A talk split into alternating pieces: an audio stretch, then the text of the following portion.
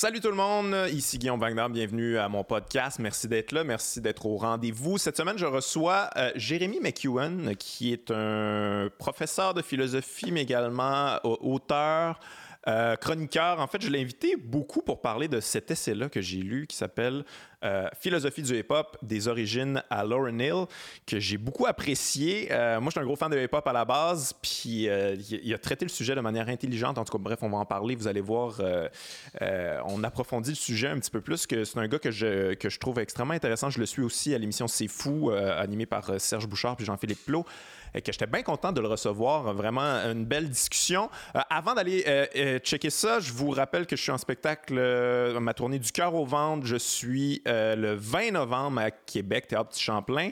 Et le 12. Ah ouais, d'ailleurs, je vais, je vais le dire ça. On, non, en fait, on, ne pas sûr encore. Je ne le dirai pas tout de suite, mais probablement, on va faire la captation euh, du show le 20 novembre à Québec. Et le 12 décembre, mon dernier show de 2019 à l'Assomption Théâtre Hector Charland. Fait qu'allez checker ça, guillaumewagner.com pour des billets. Sinon, euh, y a mon Patreon qui est toujours actif si vous voulez encourager le podcast. On s'en va écouter Jérémy McEwen.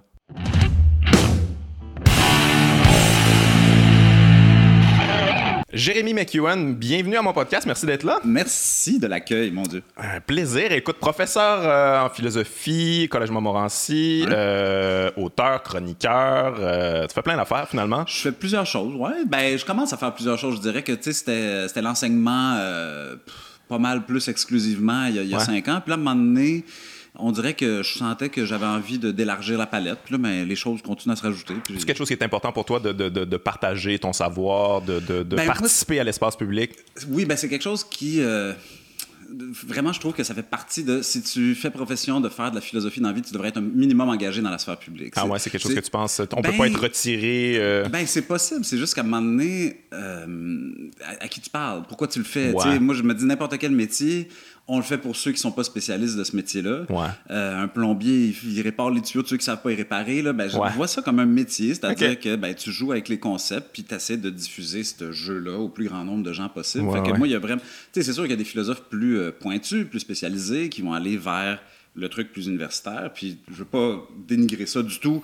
Moi, ça me sert, moi, ça me nourrit. Mais tu sais, il peut y avoir refermement de la chose sur elle-même. Ouais, ouais, déconnecté finalement de la réalité. Il faut, faut, faut euh, habiter le réel un petit peu. Je pense, parce qu'autrement. Euh, Autrement, c'est plate. Autrement, ça, ça, rentre aussi, ça, ça, court le danger, du moins, de rentrer dans le stéréotype de la philosogie. Ben, c'est ça. Il y a, cette réputation-là pour beaucoup de gens, la philosophie. Oui, puis moi, ça j'ai compris très vite que je voulais pas aller là, mettons. Là. À un moment donné, j'ai commencé un doctorat que, que j'ai abandonné, puis je travaillais sur, euh, sur David Hume. Puis c'était la problématique de l'identité personnelle chez David Hume. Puis là, à un moment donné, j'étais comme, ah oui, tel bout de tête. Puis là, j'allais travailler sur une phrase là, pendant cinq ans. C'était une phrase super intéressante. Ça disait la chose suivante l'identité personnelle est quelque chose de ressenti, felt. Puis donc, tu sais, puis moi, je me voyais comme quelqu'un qui a des grognements d'estomac. C'est quoi l'identité? C'est comme un grognement d'estomac, ça passe. Puis tu sais, c'est comme la digestion. Puis je faisais des parallèles avec ça. C'était bien le fun. C'est juste que j'avais eu mon fun après un mois. Et donc, j'étais comme, ben, je peux pas commencer. Puis le fun est pour toi, quelque part, à un moment donné, tu sais, que tu as, envie de. Oui, ben, il y a ça aussi, l'hyperactivité euh, cérébrale, ça fait partie de ma personnalité. Je suis comme, OK, là, le hip-hop, OK, cool, le hip-hop, mais tu sais, je suis en train de penser à ce que je vais faire après. Tu sais, il y a comme une espèce de il faut que ça roule, faut qu'il y ait des, faut qu'il y ait des nouvelles affaires pour que moi-même je reste stimulé. Ça, euh, question très très large, euh, mais euh, qui m'intéresse quand même. Comment tu as commencé à t'intéresser à la philosophie, puis jusqu'à devenir professeur en philosophie, parce que c'est quand même c'est vaste, c'est touffu, il y a beaucoup de stock. tu sais, moi je pourrais étudier Emmanuel Kant pendant cinq ans, puis je ferais pas le tour là. Tu sais, puis toi, il faut que tu vulgarises ça, des concepts très complexes à des étudiants qui connaissent rien finalement ou presque. Là, ben tu vois, on, y niaisait avant de commencer à enregistrer là qu'on allait rentrer dans ma vie intime et personne. Ah ouais, ok, let's go. mais j'étais euh, j'étais au cégep. Euh, troisième session de cégep. J'ai perdu mon père pendant cette session-là. Puis là, c'était comme j'avais, euh, tu sais, j'étais très bon en sciences, en mathématiques, en physique, etc. Mais j'aimais beaucoup la philosophie. Puis c'était comme si à ce moment-là, ça a fait suis ta passion. C'était comme une espèce de tournant ah qui a vraiment hein? fait Chris, t'aimes ça, vas-y. Puis c'est vraiment sur le chemin que j'ai continué. Évidemment, j'ai eu des cours aussi au cégep qui m'ont motivé, que j'ai bien aimé ça. Je, parle tout le temps de M. Yvon Roux que j'ai eu au cégep Maisonneuve en 98. Mais euh, vraiment, cet événement-là, du décès de mon père, ça a comme fait Hey, crime, là, toi aussi, tu vas mourir un jour. Si t'aimes ça, tu gagneras probablement pas beaucoup d'argent avec ça. Finalement, c'est faux parce que ça a l'air que tu peux gagner de l'argent à faire de la philosophie aussi. Mais c'était vraiment un choix de passion, puis d'y aller, puis de pas avoir peur. Ça a été qui ton philosophe, ta porte d'entrée, celui qui t'a allumé, qui t'a fait comme Oh, là, là, il y a quelque chose là-dedans. Ouais, ben, il y en a tellement. Ah j'hésite toujours à, nommer le philosophe que j'aime plus que les autres parce que je trouve que souvent ça peut euh, dans le milieu philosophique lui-même devenir une espèce de béquille de dire moi je suis ancien. Moi je suis euh, whatever. Mais je te demande même pas celui que tu préfères je te demande celui que la première fois que tu as lu tu, fais comme ok ça la philosophie c'est quelque chose qui euh, ça, vient me chercher il y a quelque chose là-dedans puis ça, c'est une porte d'entrée vers tous les autres à quelque part. je comprends. Ça c'était dans le cours de Monsieur Roux justement au cégep psychanalyste Carl Gustav Jung. Que, bon là j'ai fait bon, c'est bien beau l'inconscient, Freud, etc., l'obsession pour, euh, pour le sexe, mais le d'élargir vers l'inconscient collectif, puis rentrer dans les archétypes, la notion même d'archétype, moi j'étais comme, OK, wow, puis là j'étais allé lire sur euh, le complexe Jonas-Baleine. C'était plus le complexe d'Oedipe, c'était le complexe Jonas-Baleine, ah, c'est-à-dire que on se fait avaler par la baleine, il faut vaincre le monstre et ressortir de l'autre côté de la rivière, pour devenir une personne complètement accomplie. Puis là, tu commences à analyser bon, les films de Walt Disney, évidemment, le Pinocchio, des choses comme ça. Mais tu sais, au-delà de ça, l'espèce de métaphore de la traversée de la rivière puis la renaissance de l'autre bord, c'est tellement partout dans, dans, le devenir héros de sa propre vie, là, si tu veux. Ben, c'est le schéma narratif d'à peu près tous les films. Mais... Ben, c'est ça, exact. sais, fait que là, j'ai fait, OK, si lui a été capable de mettre le doigt là-dessus, on l'étiquette psychanalyste, OK, là, mais tu sais, si lui est capable de mettre le doigt là-dessus en, vivant dans la vie réflexive, c'est-à-dire quelque chose qui recoupe tellement de choses qui me, qui, me parlent, qui existent dans le monde autour de moi. OK, ça se passe là, ça se passe en philosophie. Là, ouais, ouais. Puis jusqu'à te rendre à vouloir enseigner la philosophie, par exemple, si tu euh, justement ton professeur. Euh, non. non. ben non, non ah c'était pas lui. C'était, euh, j'étais justement en train de faire mes choix à l'université. Puis c'était l'époque, euh, donc euh, tournant de l'an 2000, il y avait bien des baby boomers qui étaient sur le bord de la retraite, comme dans bien des domaines. Puis ils sont tous rentrés quand, quand, les, les cégeps sont ouverts. Là, il y a 50 ans aujourd'hui, mais il y a 35 ans à l'époque. Donc, ils étaient au bord de la retraite. il y avait vraiment une, des ouvertures énormes partout dans le domaine. Puis là, j'ouvre le journal euh, Le Devoir, puis il y a une publicité qui annonce un nouveau programme à l'Université de Montréal, maîtrise avec option d'enseignement de la philosophie au collégial, c'est-à-dire un petit peu de pédagogie, puis des stages, puis des choses comme celle-là. Puis là, j'ai fait ça va être ça ma job. C'est ça vraiment, c'est une ah pub dans le devoir qui a ah c'est con là, mais c'est vraiment ça qui est arrivé. J'avais même pas commencé mon bac encore. C'est comme je vais faire mon bac, je vais faire ma maîtrise avec option d'enseignement au collégial. C'est pratiquement les petites annonces là. Ben, c'était vraiment ça. C'était comme ok, on peut. Puis aussi, faut dire, je pensais à euh, mes propres euh, mes propres cours de cégep où j'avais l'impression souvent, tu sais, parce que bon, un cours de philo au cégep, c'est, oui, il y a de la matière, puis il y a du magistral, puis t'enseignes, mais il y a beaucoup de discussions, ça fait partie de l'expérience. Puis là, j'étais comme, Chris, ça, a l'air le fun là, comme job, c'est-à-dire, tu, tu, lances, là, tu mets le, le, le, fondement théorique de l'affaire, puis après ça, tu jases avec le monde. Puis ça m'avait l'air, plaisant comme travail, Là, vraiment. Puis c'est, pour ça que, que je me suis lancé là-dedans. Quand j'ai commencé à enseigner, par exemple, j'étais un petit peu trop formé par l'université, puis j'essayais trop d'en faire du ah hein? magistral. Fait qu'il y a eu un réapprentissage à faire de laisse-en tomber un petit peu, tu sais, puis tu peux faire, tu sais, je me souviens au début, là, j'ai commencé à enseigner au cégep de Trois-Rivières, puis je suis désolé aux étudiants que j'ai eu cette année-là. mes cours étaient très mauvais, 2005-2006, puis là, je suis retourné enseigner euh, au cégep Montmorency en 2009, j'ai pris un break entre les deux. Puis donc, je donnais des cours, tu sais, genre Descartes dans le texte pendant 4-5 euh, cours de suite, sur euh, méditation métaphysique de Descartes, comme j'avais eu moi-même à l'université. Phrase par phrase, puis on décortique, puis on va voir les mots latins, puis c'est long. ça, ça décourage des étudiants, ça, mettons. Ben, tu vas peut-être en pogner un au travers. ben, puis j'arrivais, j'arrivais dans mes cours, puis il y avait comme un le gars qui a l'air de d'avoir 25 ans, 25 ans, il y, a, il y a 25 ans, il a les pantalons en bas des fesses, il a puis il nous enseigne comme un prof. C'est complètement la, la, pratique était. T'avais pas de fun là-dedans, j'imagine. J'avais aucun fun. Ah non, j'allais à Trois-Rivières en broyant. Là. Ah ouais, ben, j'étais dans le boss, puis là j'arrivais à Trois-Rivières tôt le matin, puis là j'étais comme, ah, puis j'avais pas compris c'était quoi, j'avais comme oublié ce que j'avais voulu faire.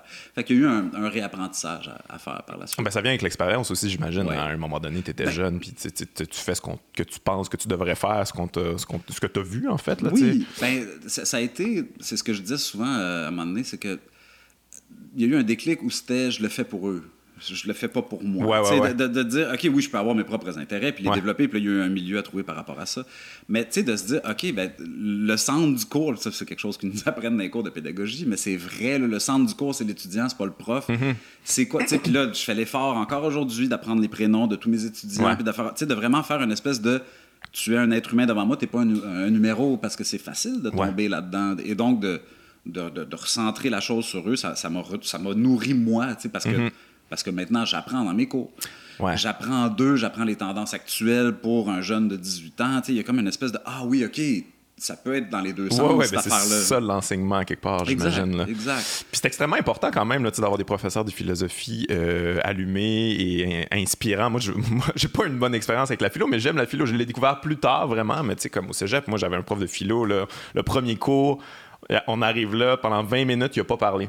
Il nous regardait, il nous fixait, puis là, il fallait apprendre une leçon avec je sais pas trop quoi, mais c'était juste chiant, puis tout était à propos de lui, là, finalement. là. Ben- comme ça, une espèce de posture de professeur de philosophie, puis j'ai fait comme, oh mon Dieu, c'est pas, pas quelque chose qui m'intéresse, ça, finalement, tu sais, mais plus tard, j'ai découvert des philosophes, puis là, j'ai fait, ah, ok, ok, non, ça, ça, ça, ça me parle à moi, tu sais. Ben, c'est ça. Là.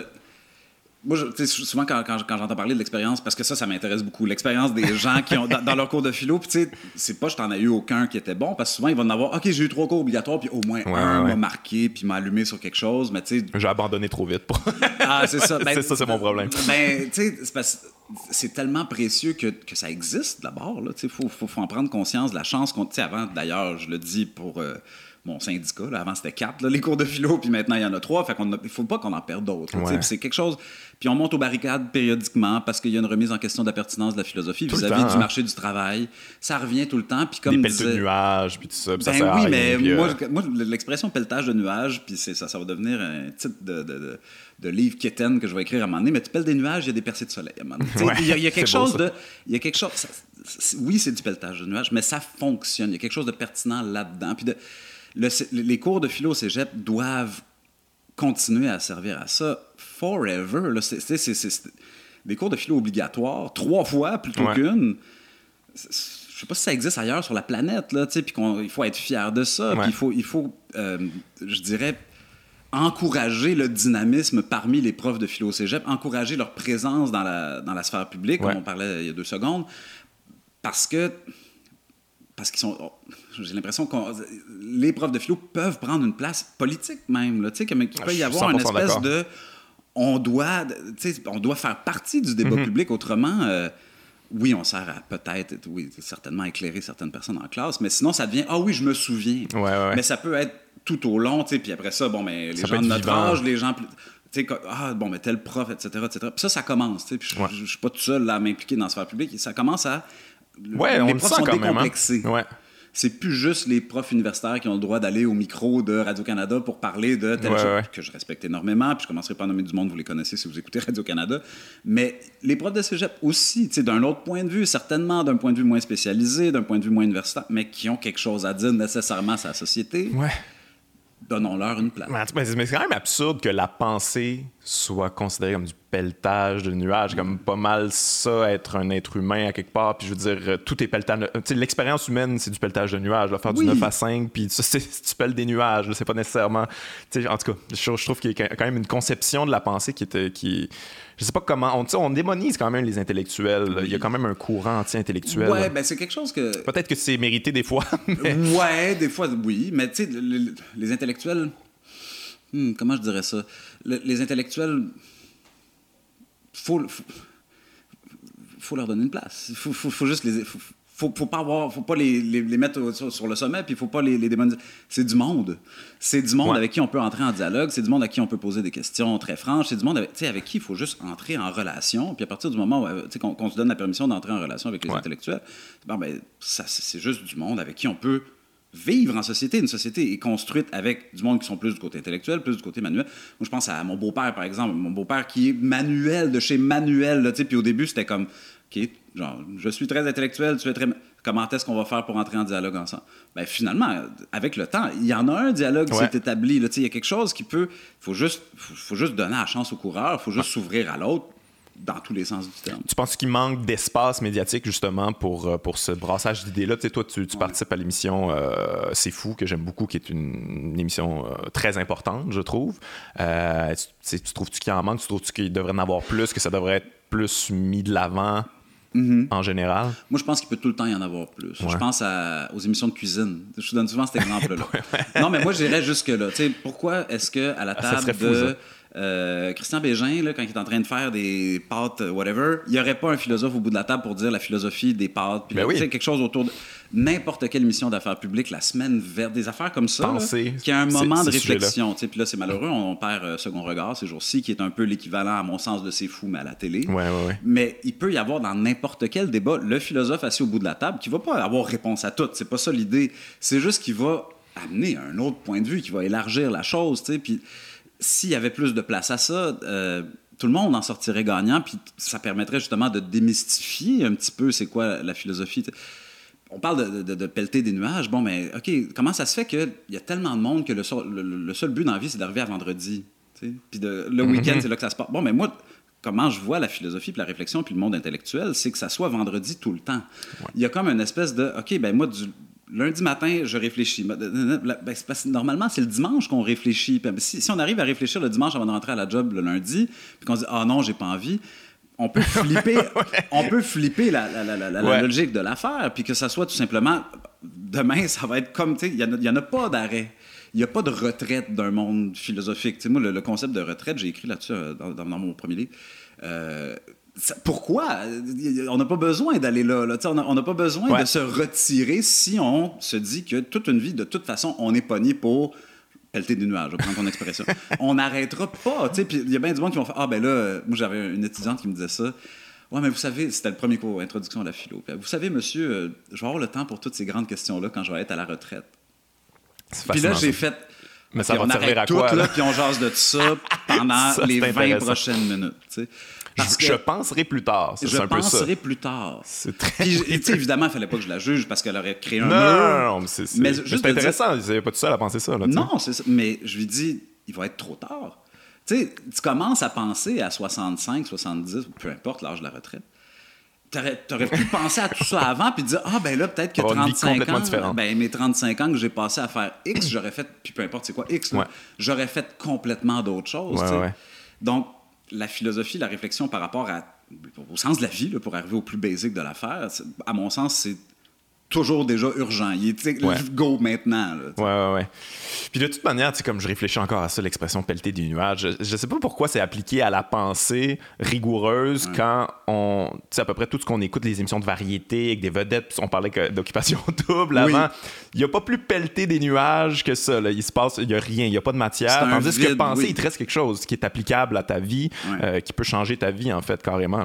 Ben, c'est une occupation double que j'ai commencé à écouter rigoureusement cette année pour la première fois. Rigoureusement. Ben non, ah non, vraiment, là, la quotidienne, tout le kit. Là, je, un suis peu de la complètement addict. Mais il y a de la philosophie là-dedans. J'a- J'avais fait une chronique à un moment donné chez Rebecca McConnell sur le concept d'aventure. On répète tout Ouais. le temps ce mot-là. Il a quitté l'aventure. Puis là, Ils ont tout leur un- vocabulaire. hein. ah, C'est ben, c'est un monde codé. conceptuel. Bon. Ouais.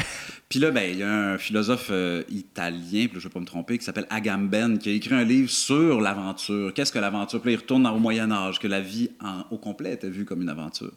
Aujourd'hui, l'aventure, c'est la parenthèse. Ouais. C'est, euh, ben, je m'en vais à occupation double, ou encore je m'en vais en vacances, ou encore je m'en vais au glissade d'eau, ou encore, tu sais, comme le moment, là. je vis une aventure.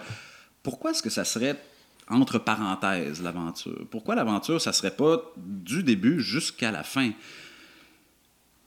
Ouais, faire de ta vie une aventure. Oui, ben ça c'est possible, tu sais, de, de prendre, de prendre des risques à tous les jours, là, tu sais. Je veux dire, moi, je débarque ici, on s'est jamais rencontrés, on Ouais. a déjà jasé un petit peu sur... un- Ben, OK, je prends un risque, j'ai aucune Ouais. idée qu'est-ce qui se passe, où c'est que je suis, il y a des lumières, c'est c'est bizarre, mais Chris, c'est le fun, c'est nouveau.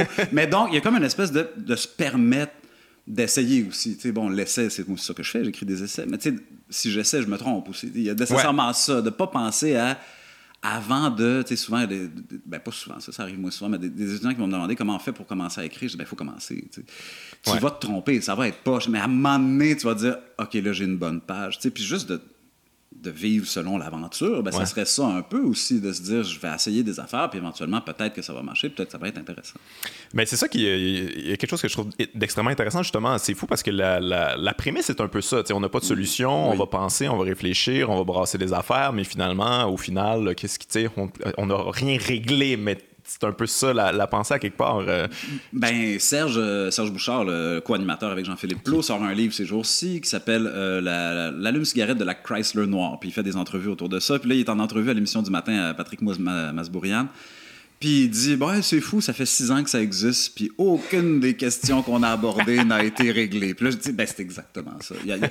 bon, on a parlé de l'amour, ok, d'accord. Puis après ça, on va parler de la solitude, l'autre, l'opposé du spectre. Puis il y a comme une espèce de on ressasse. Mais tu sais, ruminer, là, c'est quand même beaucoup ça, l'expérience intellectuelle, spéculative, humaine. On rumine, puis on revient en arrière, puis on revient en avant. Mais c'est important de le rappeler parce que c'est pas j'ai pas l'impression que c'est ça que les gens euh, en retiennent de la mm. philosophie. Tu ils voient ça comme une espèce de prétention de tu, on a réfléchi à ça, donc voici, c'est ça. C'est comme ça que tu devrais faire ça. Ben, il faut, ben, c'est, un acte de résistance aussi de dire qu'il n'y en a pas de réponse. moi, souvent, euh, je vais me faire dire par des étudiants que oui, mais s'il n'y a pas de réponse, à quoi ça sert? Je dis, ben, mm-hmm. parce que dans la vie, il n'y en a pas d'explorer des sentiers, c'est une métaphore facile, mais certainement pertinente. Là, tu te promènes dans le bois, tu, tu pour arriver en quelque part. Ben non, c'est pour te promener dans le bois, puis c'est une métaphore heideggerienne à laquelle je fais référence. Un livre qui s'appelle Chemin de bois, c'est-à-dire je défriche. Je sais pas si je vais arriver en quelque part. Peut-être qu'il va y avoir une clairière à un moment donné, mais la clairière, c'est pas un point d'arrivée. il va falloir que tu continues à cheminer par la suite, puis à défricher. Puis moi, je pense souvent à les, les, vieux films de guerre, le guerrier qui se promène avec la machette. Là, mettons, bon, ben, tu avances c'est pas trop, mais c'est pas grave parce que tu n'as pas le choix d'avancer. Si tu n'avances pas, c'est là. Ben, tu n'as pas le choix d'avancer. Tu peux ne pas avancer, mais c'est là que ça commence à. L'immobilisme, la solitude devient, prend trop de place. Là. Justement, je réfléchis à la solitude parce qu'on est sur la solitude cette semaine. Assez ah Oui, je lis un. Comment ça s'appelle? A Brief Philosophy of Loneliness. Euh, d'un philosophe euh, norvégien dont je me rappelle plus du nom euh, présentement. Mais il y a déjà la, la distinction intéressante en anglais loneliness, solitude. Puis j'ai pas trouvé, j'ai pas, écrit ma chronique encore, là, mais j'ai pas trouvé le. En français, solitude, solitude. Il semble, ouais. Il y a, pas, loneliness, en tout cas, j'ai pas il n'y a pas vraiment d'équivalent. Il y a le côté, disons, positif de la solitude ouais. et le côté négatif, le loneliness. Là, fait bon, pour venir à ce qu'on disait, si on arrête d'avancer, on peut finir par rentrer dans un, non pas du pelletage de nuages, mais un cercle vicieux, une espèce de tournage à vide, les roues qui spinent évidemment, ça, c'est pour ça qu'il faut continuer à avancer sans savoir où on va. Mm-hmm. Et Serge, ben, pour moi, c'est un modèle de vie. Ouais, ouais, c'est comment travailler avec Serge Bouchard? C'est une thérapie à 200 pièces de l'heure gratis, puis je me fais payer pour y aller. c'est sérieux, c'est ça. C'est vraiment ça. C'est-à-dire que je rentre là-dedans, puis j'ai... C'est pas pour être cute là, que je dis ça. Là, je rentre là-dedans, puis je me sens euh, soigné dans l'âme. Le monsieur il y a, je pense, à peu près 75 ans. Là, il en a écrit, il en a vécu, il en a vu. Bon. Puis, malgré tout ça, tu t'assis devant lui, puis il, te donne l'impression que égal à égal. Il donne l'impression, évidemment. Mais tu sais, il y a comme une espèce de on va jaser, là. C'est bien correct. On y va. Puis on jase, puis on est rendu assez à l'aise que, tu sais, mettons, il veut dire de quoi, puis il lève un sourcil, j'arrête de parler. c'est gros sourcil, là. Ah non, non, c'est vraiment Ah, OK. je me tais, puis là, je le, tu sais. Puis c'est là que ça devient le plus intéressant en radio, quand on est là puis qu'on échange vraiment. Parce qu'au début, j'arrivais là puis j'étais comme fuck, c'est Serge Bouchard. Puis là, je, lisais mon truc, fuck, fuck, fuck, fuck, fuck, fuck, Je suis arrivé à bout. Mais là, c'est plus ça. Il y a comme une espèce de. Juste de m'apprendre, tu sais, moi, la conscience autochtone qu'on commence à avoir au Québec et en Amérique récemment, ça commence à prendre plus de place, Dieu merci, enfin.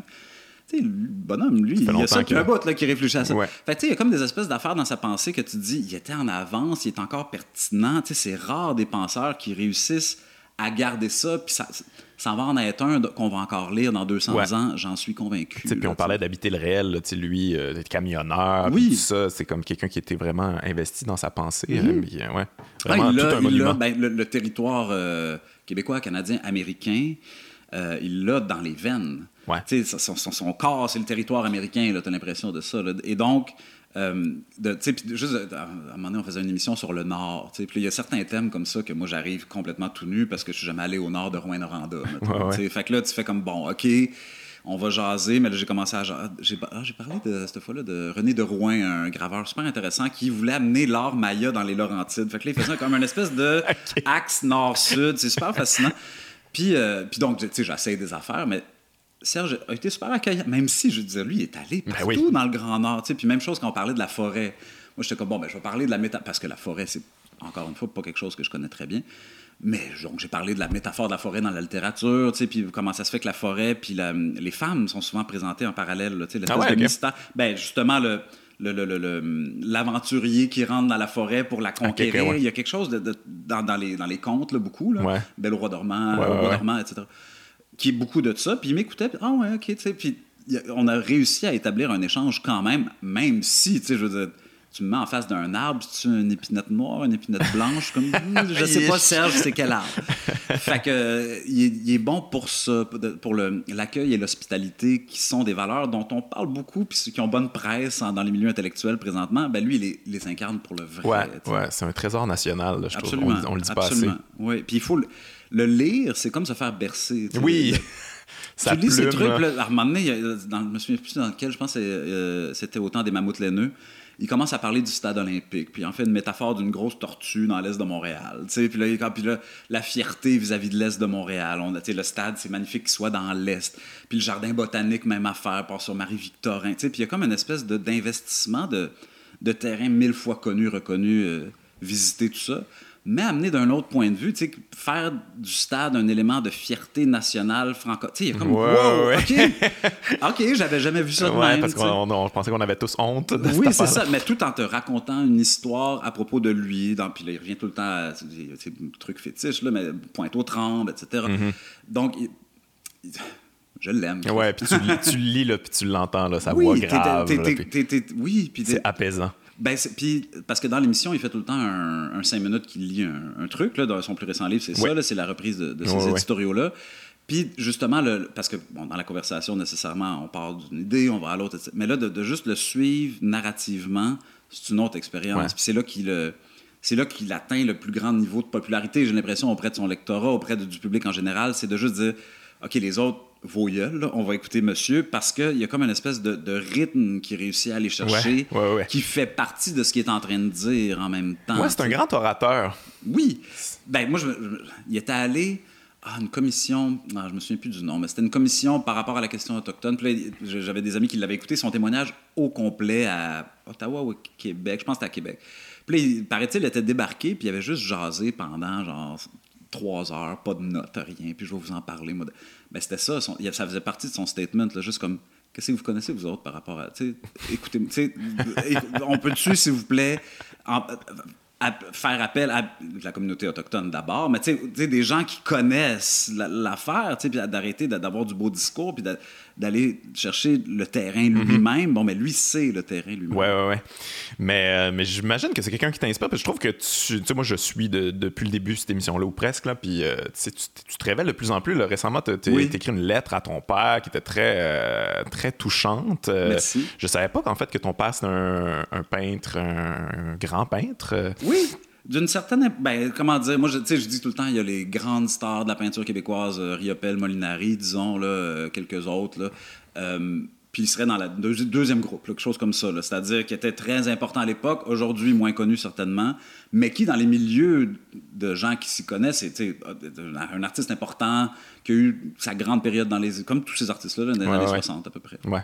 ouais. mais c'est comment avoir un père peintre? C'est euh, je le dis pour un mode de vie. Euh, ouais, ben, je le dis pour ceux qui ne connaissent pas, il s'appelait euh, Jean McEwen. Et puis, moi, j'ai grandi dans les galeries. C'est-à-dire, ah j'ai grandi dans les musées, dans les galeries, puis c'était, euh, c'était rebutant pour moi. Tu sais, je veux dire, tu mets. Je me souviens d'un voyage à New York où il m'amène au MoMA, puis là, il me plante devant un Jackson Pollock. Puis je suis comme, je comprends pas, je sais pas c'est quoi qui se passe. Marc Rothko, je comprends rien. Tu sais, fait qu'il y avait comme une espèce. Puis ça, très longtemps, j'ai gardé ce, ce, ce côté-là. C'est-à-dire, j'ai gardé une espèce de ah, je rentre dans un musée, je fais le tour le plus rapidement possible. Parce que de toute façon, j'ai pas l'impression que je peux comprendre le. Une espèce de rébellion envers ce que ton père. Pas, exactement. Parce qu'on a tous ça à quelque part. Là. Oui, nos parents, à un moment donné, on veut rejeter ça oui, pour faire autre sûr, c'est sûr. Mais c'était pas exactement ça dans le sens où j'ai eu la chance qu'il y en avait un Molinari sur le mur chez nous. Il y en avait un Riopel sur le mur chez nous. Tabarnouche, OK. Fait que, pour le bien comprendre, c'est ma réalité. Bon, Puis pour bien comprendre Riopel, pour moi, c'était que je, là, je, me ferme les yeux et je le vois. C'est-à-dire, c'est le, tout le temps que j'ai passé auprès de ce tableau-là. De, de, le voir du coin de l'œil, de le voir de face, de, de sentir sa pulsation. Absolument. Puis je, je reconnais ce privilège-là de plus en plus. Puis pour moi, puis là, bon, les musées, tranquillement, j'ai appris à passer du temps. Parce que tu sais, tu passes vite en face d'un tableau, Puis mon père aimait niaiser ça. Il a fait une série de tableaux d'ailleurs qui s'appelait euh, Tableau pour être vu en passant. Parce que tu sais, tu rentres, puis à un moment donné, il y en a tellement, tu fais comme. Là, je regarde les œuvres d'art sur le mur chez vous. Ok, ben là, tu sais, je vais m'en rappeler un peu de la figure. Mais c'est drôle, ça, il y a de l'humour quand même. Là. Oui, absolument. Mais ben, ça. prend ça parce que, tu sais, lui, c'était justement le moment où il avait acheté deux de ses tableaux, puis là, il est allé se planter à côté. Puis le monde, il passait super vite parce qu'il allait voir les Jackson Pollock, puis les ah, ouais. puis tous les autres. Fait que, tu sais, moi, il y avait, il y avait cette espèce de, de réapprentissage à faire pour comment euh, regarder de l'art dans un musée. Alors que, c'est ça, moi, l'art, c'était chez nous. C'était les tableaux de mon père chez nous. Puis là, il y, en a tout le temps eu de, ces tableaux-là sur mes murs. Fait que c'était comme si, euh, pour moi, l'art sur les murs, ça, ça, fait partie de mon inconscient. C'est vraiment ça que ça, c'est comme. c'est comme un poumon de la pensée, à mon sens. C'est-à-dire que tu t'effoires, là, puis tu le regardes, encore une fois, pas nécessairement de face, là, mais tu sais, toutes les angles possibles. Puis même, mon père, il, peignait avec les doigts, puis il y a, souvent euh, des motons de peinture, tu sais. Puis quand j'étais petit, il fallait pas le faire, mais on le disait pas, mais tu sais, je passais mes doigts sur les motons. J'adorais ça. J'étais comme. Ah! Il y a un peu de toi dans ces. De? Il y a un peu de toi dans ces toiles. Ben oui, peut-être un peu de, de, de, sébum, je sais pas. Mais il y, avait, tu sais, cette espèce de, côté tactile de la chose que j'ai vraiment intégré. C'est-à-dire qu'une toile, c'est une expérience, puis c'est comme ça que mon père le défendait, c'est une expérience sensorielle. Tu sais, tu t'as envie de ah ouais c'est de la pâte là il y a vraiment quelque chose. Puis je, je, lisais récemment sur un artiste euh, encore les nationalités je l'aime ça euh, américain je pense qui vivait en Italie s'appelle Cy Twombly.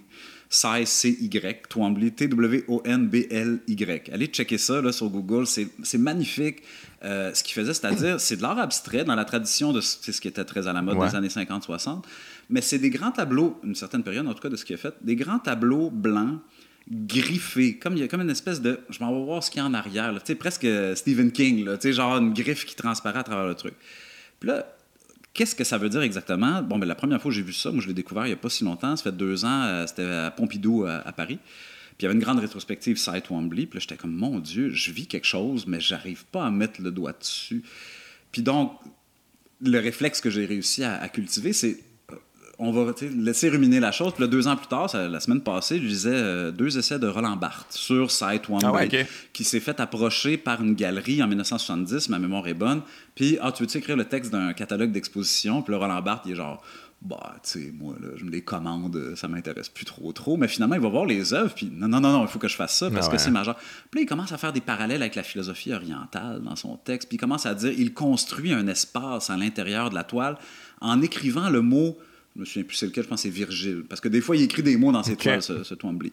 Puis, bon, mais Virgile, qu'est-ce, pourquoi, pourquoi il écrit ça? Bon, mais il est en train, oui, il y a juste le mot Virgile, mais il est en train de référer à la vieille culture latine, tout ce qui vient avec, etc., avec un mot au cœur d'un espace.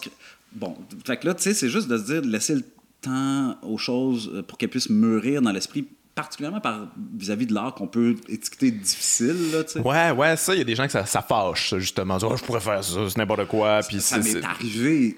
Mais en même temps, il y a quelque chose là-dedans. On est venu te chercher. Là. Quand t'es piste après de quoi, t'es quand même en train de vivre quelque chose. C'est vrai, je suis d'accord. J'étais, c'était, euh, je me souviens plus si c'était au Musée d'art contemporain ou au Musée des beaux-arts, mais à Montréal. Puis, j'étais en face d'un tableau de mon père, puis là, évidemment, je me plante à côté un peu plus longtemps que les autres. Puis, il y a une madame qui dit oui, on est capable de faire ça, moi. c'était un tableau tout rouge, là, tu sais. Il fait des, beaucoup à l'époque, c'était les années 50, beaucoup de monochrome, très monochrome, là, tu sais. Fait qu'à la limite, ben, c'est vrai que la madame, elle aurait été capable de faire ça, mais tu sais, c'est tout le temps pourquoi tu l'as pas fait, fait. c'est ça. Tu l'as pas fait en 1952, tu l'as pas fait. En tout cas, il y a toutes sortes Ouais, puis je veux dire, t'es pas peintre, là. Tu es une madame random? C'est ça. Personne va faire oh mon Dieu, mais quelle démarche incroyable. Ben, puis moi, j'ai grandi là-dedans, c'est-à-dire, puis c'est pour ça aussi qu'il y a eu une adaptation à faire, c'est-à-dire que mes amis. Euh, à 10 ans, là, tu sais, qui rentrent chez nous. Il n'y avait pas de riopelle à la maison, eux autres. non, puis t'es. C'est quoi ces barbeaux, là? Tu sais, c'était ah carrément ça. N'importe qui est capable de faire ça. Je l'ai eu dans ma tête dès l'âge de 10 ah ans. Fait que là, c'était comme tout défaire ça, mettons, puis d'arriver finalement à sa dernière série de tableaux en 1998, qui est encore ma préférée, qui s'appelle euh, Poème barbare. Puis là, il y a eu un moment, un déclic. J'en avais parlé euh, au micro de, de Rebecca McConnell parce que la lettre que j'ai faite assez fou, c'était la deuxième. J'en avais fait ah, une première. J'ai pas entendu la, première. Puis euh, les poèmes barbares, donc là, il y a une espèce de déconstruction de l'espace. C'est-à-dire, oui, ça, ça reste à base monochrome, si tu veux. Mais là, whoop, il y a quelque chose qui sort, qui émerge là, carrément. Là, un mauve avec un, plein de couleurs weird mises ensemble. Puis là, là j'ai vraiment. Puis j'ai été chanceux, c'était un an avant qu'il décède. J'ai vraiment bandé avec mon père par rapport à son travail, juste ah à temps. Ça a été long, là, quand même. Ça a été très long avant que, tu sais, je trouvais ça... avais intégré, toi, mon père fait des affaires que n'importe qui peut ben, faire. J'avais fini, par trouver ça, moi, fini par trouver ça joli. Décoratif, peut-être. mais je voyais pas la valeur, tu sais. Là, aujourd'hui, je la vois par rapport à tout le reste de la production, mais à 18 ans, tu veux des affaires qui flashent, tu veux des affaires qui sont tu veux des affaires... Puis là, ben, c'était une série qui flashait, tu sais. Puis, puis lui-même avait commencé à s'intéresser à ce que ses enfants pensaient de son ah, travail. fait que là, tu sais, de ressentir ça, que c'est pas euh, que c'est pas juste comme t'aimes ça en joke, là, mais tu sais que c'était vraiment euh, on va faire un dialogue par rapport ah, à, mon travail. Je l'ai senti, puis donc ça, ça, ça a comme ça a fait une vraie rencontre, là, je dirais. Wow, c'est très beau ça. Puis tu, parlais justement, je pense après cette lettre-là, ou peut-être dans ta lettre, tu parlais que, que ton père, c'était un, c'était un gars de droite, tu dis, il aurait probablement voté pour la CAQ, puis tout ça. Puis je trouvais ça, je trouvais ça intéressant parce que c'est quelque chose qu'on dit pas souvent. Tu sais, moi, mettons, mon père a probablement voté pour la CAQ, on n'a jamais vraiment jasé de ça, tu sais. Puis souvent, on est vraiment très. Euh, on est très sévère là, avec euh, dans notre cercle, notre chambre d'écho, on est très sévère avec ces gens-là, mais c'est souvent c'est notre famille, tu sais. Puis, euh, puis je trouvais ça intéressant que tu disais qu'on ne donne pas beaucoup de lettres de noblesse euh, à la pensée conservatrice, conservateur. Oui, ben le, Québec qu'on célèbre, et à juste titre, des années 60, la Révolution tranquille, puis on remonte au refus global, 48, puis bon puis, oui, c'est magnifique, mais place à la magie, là, puis place à la révolution, puis place à tout ça. Je suis désolé, mais c'est pas ça qui s'est passé. On a dit non deux fois. La CAQ est rentrée, puis elle, a 75% de je sais combien, là, mais elle a un maudit gros pourcentage d'approval en ce moment. Ben, quand une révolution est tranquille, c'est que tu vois que tu fallait tirer tranquillement d'un bord. Puis que ça a freiné aussi à un moment donné. Puis tout le, puis mon père, oui, était quelqu'un de très conservateur sur toutes sortes de questions. Puis lui, il votait tout le temps. Il était très fier. À toutes les élections, il se vantait d'avoir voté pour le gagnant. il n'y avait, pas de, il avait pas vraiment de conviction. Fait dans le temps d'un tel, ça va être Mulroney. Dans le temps d'après c'était c'était sauf sûrement l'année du PQ, que là, il n'a pas voté pour le PQ parce qu'il était. Ça, c'était assez clair. C'était non, c'était non.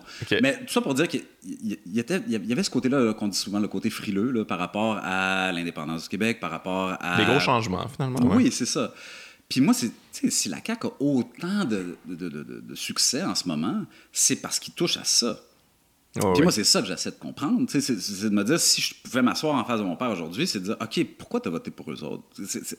Il y a des raisons derrière ça. c'est de, commencer à. Puis justement, la chambre d'écho dont tu parles, moi, je vais éviter ça à tout prix, ne, serait-ce encore en lien à mon enseignement. Tu sais. Parmi mes étudiants, il y a des, du monde qui vote à droite, à gauche, au centre. Bon, ben, je peux pas commencer à dire si tu votes pas du, entre guillemets, bon bord, je, ne respecterai pas ton point de vue. Fait que juste d'essayer de, comprendre la cohérence des points de vue des mm-hmm. C'est beaucoup ça, puis de, comprendre aussi l'évolution du Québec. C'est là-dedans que je suis. Là, je travaille sur, un essai sur mon père. C'est une lettre, une longue, longue lettre adressée à lui, finalement. Et donc de dire, je, te, je veux te comprendre, j'essaie de te comprendre, je te comprends. mais pourquoi quand même? je comprends, mais pas tant. C'est ça, genre. J'ai des questions. Ben, ça a pris un moment avant que je me sente prêt à faire ce, genre de choses-là. Mais là, j'y suis, c'est-à-dire d'intégrer une, réflexion filiale avec une réflexion générationnelle. J'ai l'impression que je suis rendu là dans mon, dans mon esprit. Ouais, ouais. Est-ce que est tu as l'impression qu'on aurait besoin de un dialogue avec. Tu sais, je, me pose souvent la question y a-tu des intellectuels de droite, là, comme qui sont capables d'exprimer cette pensée-là euh, qui me semble être une pensée plus proche du monsieur, madame, tout le monde. Là? Mm. Est-ce qu'il y, en a en ce moment au Québec avec qui on. Tu sais, je sais bon, il y a des Mathieu, Mathieu Bock-Côté puis ça que je trouve c'est pas tu sais des fois je trouve ça plus difficile de, de, de je trouve qu'il y a des affaires qui sont difficiles là-dedans qui sont problématiques que j'ai pas j'ai pas tant envie de j'ai pas tant envie de comprendre mais tu, connais-tu des, des intellectuels de droite qui qui, avec qui tu peux dialoguer, essayer de comprendre tout ça? Ben moi, je, je, vais peut-être être malheureux que je le nomme, mais tout bad. Euh, c'est un collègue au cégep qui travaille aujourd'hui pour le gouvernement de, de, la CAQ, un prof de philosophie euh, au Collège Montmorency, qui travaille au bureau du premier ministre aujourd'hui. Il s'appelle Benjamin Bélair. Puis Benjamin Bélair, c'est un, un bon ami à moi on est, tu sais, euh, c'est mon voisin de bureau, puis on avait des conversations, tu sais, c'était avant l'élection, puis aujourd'hui, ben, il est en break de, prof parce qu'il travaille pour François Legault. Mais il y a comme une espèce de, pour ceux qui s'en rappellent, il s'était présenté contre Gabriel Nadeau-Dubois dans une ah partielle dans Rosemont-Patrie, puis il s'était fait planter, évidemment, parce que lui, c'était pas ça, c'était il voulait être derrière, mm-hmm. euh, en coulisses. Puis, crime, Benjamin Bellard, à ma connaissance, il écrit pas tant que ça sur la logique de la. il écrit pas publiquement, là, disons, mm-hmm. mais un jour, j'ai l'impression qu'il va écrire de quoi. Puis ben, ça, serait très intéressant. Ça de manière cohérente, peut-être avec moins le côté abrasif, polémiste euh, à la Mathieu Bocoté. Ouais, le clickbait puis tout ça qui est un ben, peu agaçant. Tout à fait, je suis d'accord avec toi. Mais cela dit, I will say this pour euh, Mathieu Bocoté. Moi, j'allais dire j'ai eu la chance, je sais pas, là. Mais j'étais, pendant ma maîtrise, j'avais des séminaires avec lui. On était en mm-hmm. même temps, lui faisait sociaux et philo. Là, il se présente comme sociologue, mais il est philosophe pas pire. C'est juste que peut-être que ça, ça, clique moins quand il se présente comme philosophe. Il est, très philosophe. Il a déjà pelleté des nuages. Ben oui, en masse. Puis là, c'était un cours qui s'appelait Imaginaires sociaux. C'était un cours sur les utopies. Euh, fascinant cours, donc l'histoire des utopies depuis Platon, puis le communisme. En tout cas, puis on fait le tour là, de toutes sortes d'affaires. Puis lui, il faisait que des exposés dans, dans, le séminaire sur le nationalisme québécois. Puis moi, j'étais comme dans une période où j'avais mis la pédale douce là-dessus, post-95, puis on est en 2000 à peu près, là, puis je suis comme, oh non, les nationalismes mènent à la... tout ça, le discours de... dérive. Puis... Ouais, c'est ça. Puis là, il fait un, exposé sur la nécessité historique de l'indépendance québécoise, puis là, vraiment, en tant que... Regardez, là, vous pouvez être pour ou contre, mais l'histoire nous le commande. Puis là, bon, il faudrait que je revisite les arguments qu'il avait donnés. Mais j'étais assis là, puis déjà, je le connaissais en tant que personnage de droite qui peut être très rough sur certaines affaires. Mais il m'a convaincu, puis je suis jamais retourné de l'autre bord.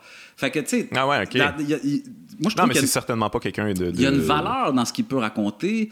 Euh, tu sais, puis il sait. C'est peut-être quelque chose qu'il qui, apprend plus récemment, mais je, il était dans les médias avec euh, Marie-Louise Arsenault oui, je pense à Télé-Québec. Puis, tu sais, bon, il y avait Mathieu Bock-Côté, puis il y avait trois personnes de gauche autour de lui.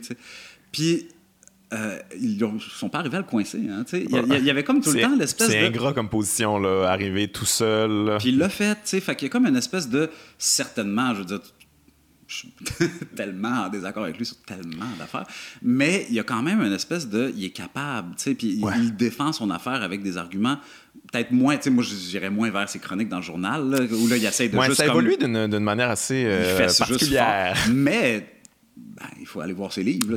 Il y, a quelque chose, il y a une pensée de droite au, Québec qui, c'est pas pour rien que François Legault qui a tweeté qu'il lisait du Mathieu Bocoté cet été. C'est parce qu'il y a. Ben, OK, on va aller chercher des idées là. C'est notre intellectuel. Ben, ouais. euh, ça me fait penser, j'ai envie de parler de ton livre. on parlait de, on parlait de Mathieu Bocoté qui, des fois, il y a un côté un petit peu polémiste euh, qui, qui m'agace un peu. Tu as écrit un livre qui s'appelait Avant, je criais fort, qui. Euh, qui est un peu un appel au calme à quelque part, un peu à la, réflexion, à la pensée, à la méditation à quelque part. De, euh, c'est quelque chose qui t'agace justement? Tu trouves-tu qu'on est trop dans une espèce de culture de débat, de pas, où on est polarisé? J'ai souvent l'impression qu'on veut faire un show avec ça. Ouais. Puis j'ai pourquoi le livre s'appelle Avant je criais fort, c'est que euh, quand j'ai commencé à faire des chroniques à radio, j'ai l'impression que c'était ce qu'il fallait faire quand tu faisais de l'opinion à radio. C'était à l'époque, là, pour, pour les vieux qui nous écoutent, euh, ça s'appelait Bande à part. Puis Bande à part, c'était la culture alternative à Radio-Canada. fait que le hip-hop, c'était juste là. Aujourd'hui, c'est partout, là, mais le hip-hop, le, le métal, toutes sortes d'affaires. Puis là, à un moment donné, on me demande, on aimerait ça avoir une chronique d'opinion à l'émission. Puis là, je suis comme, OK, cool. Puis là, je débarquais et je crachais du fiel sur quelque chose pendant sept minutes. Puis là, j'arrivais au bout, j'avais oublié l'animateur. D'ailleurs, je salue Alexandre Courteau parce que j'avais comme oublié qu'il existait. T'avais la tante qui faisait ça. ah non, j'étais vraiment comme fâché. Puis à un moment donné, j'étais comme, ouais, mais il n'y a aucun écho. Puis je dirais que ça peut avoir une place de se fâcher, certainement. C'est juste que je me suis rendu compte que ça me ressemblait pas. C'était pas ma place à moi. Dans le monde intellectuel québécois, si je voulais avoir une place, il fallait pas que je le fasse de cette façon-là. Il fallait que je le fasse à ma façon, qui ressemble beaucoup plus à celle de Serge Bouchard, justement, que je vende dans l'introduction de, ce livre-là. C'est un, un, hommage à Serge Bouchard, l'introduction du moins. Puis après ça, c'est toutes sortes d'autres affaires. Mais moi, si je veux faire ça, c'est je peux pas je peux pas y aller dans l'espèce à chaque fois je me fâche. Je dis des niaiseries puis je me souviens la dernière fois je me suis fâché c'est de l'émotion hein, oui, je sais, mais dans l'émotion non la réflexion. Ouais mais la dernière fois je me suis fâché j'ai regretté c'était à un moment donné tu t'en souviens j'avais fait une affaire sur les humoristes. Ah oui c'est vrai ouais, on, on, va parler des pop plus tard mais on a commencé avec un beef. Oui j'avais fait une affaire c'était euh, toi t'avais fait une chronique sur euh, Martin Matt ouais, ouais, t'étais pas content de son association à Maxi. Maxi ouais. Bon puis moi, je m'étais fâché comme, voyons donc, là, les humoristes, ça prend trop de place. Puis j'avais fait un comme, comme je faisais dans le temps, tu sais. Puis après ça, tu m'avais écrit, puis on avait commencé à, à jaser un peu, tu sais. Puis, puis là, là, j'étais comme, pourquoi tu, à moi-même, pourquoi tu t'es fâché? Regarde, t'as juste dit des bêtises qui n'ont rien changé encore une fois. Fait... Mais c'est faire de l'effet. Moi, j'en ai fait des chroniques d'humeur, de, bien fâchées, puis tout ça, mais on joue avec l'effet, on veut provoquer quelque chose chez, chez l'auditeur, mais on n'est pas en train d'essayer de faire avancer la pensée. Je moi, en tant qu'humoriste, c'est pas ma responsabilité, mais j'imagine que toi, tu te donnes un peu plus la responsabilité d'amener un angle différent, original. D'élargir le débat, j'allais dire, de, de, contribuer un temps soit peu à déplacer une coupe de plaques tectoniques. Juste de faire comme, oui, il y a ça, mais il y a autre chose aussi. Euh, d'élargir le, le, plus possible, faire de l'effet, je comprends, c'est le fun. Ouais, ouais, ouais. c'est le fun de, comme paf, le, coup de poing. Mais après ça, quand entrer en dialogue autour de mm-hmm. whatever, tu sais, des fois, on est irresponsable avec des sujets qui sont quand même. Euh, ben, qui, qui mériteraient un petit peu plus de respect. Ça va vite. Tu, tu fais comme, OK, paf, puis c'est simple. En tout cas, pour moi, je le voyais comme, c'était comme trop simple. J'écrivais la chronique comme, ouais, ouais, ouais, c'est rouge, yes.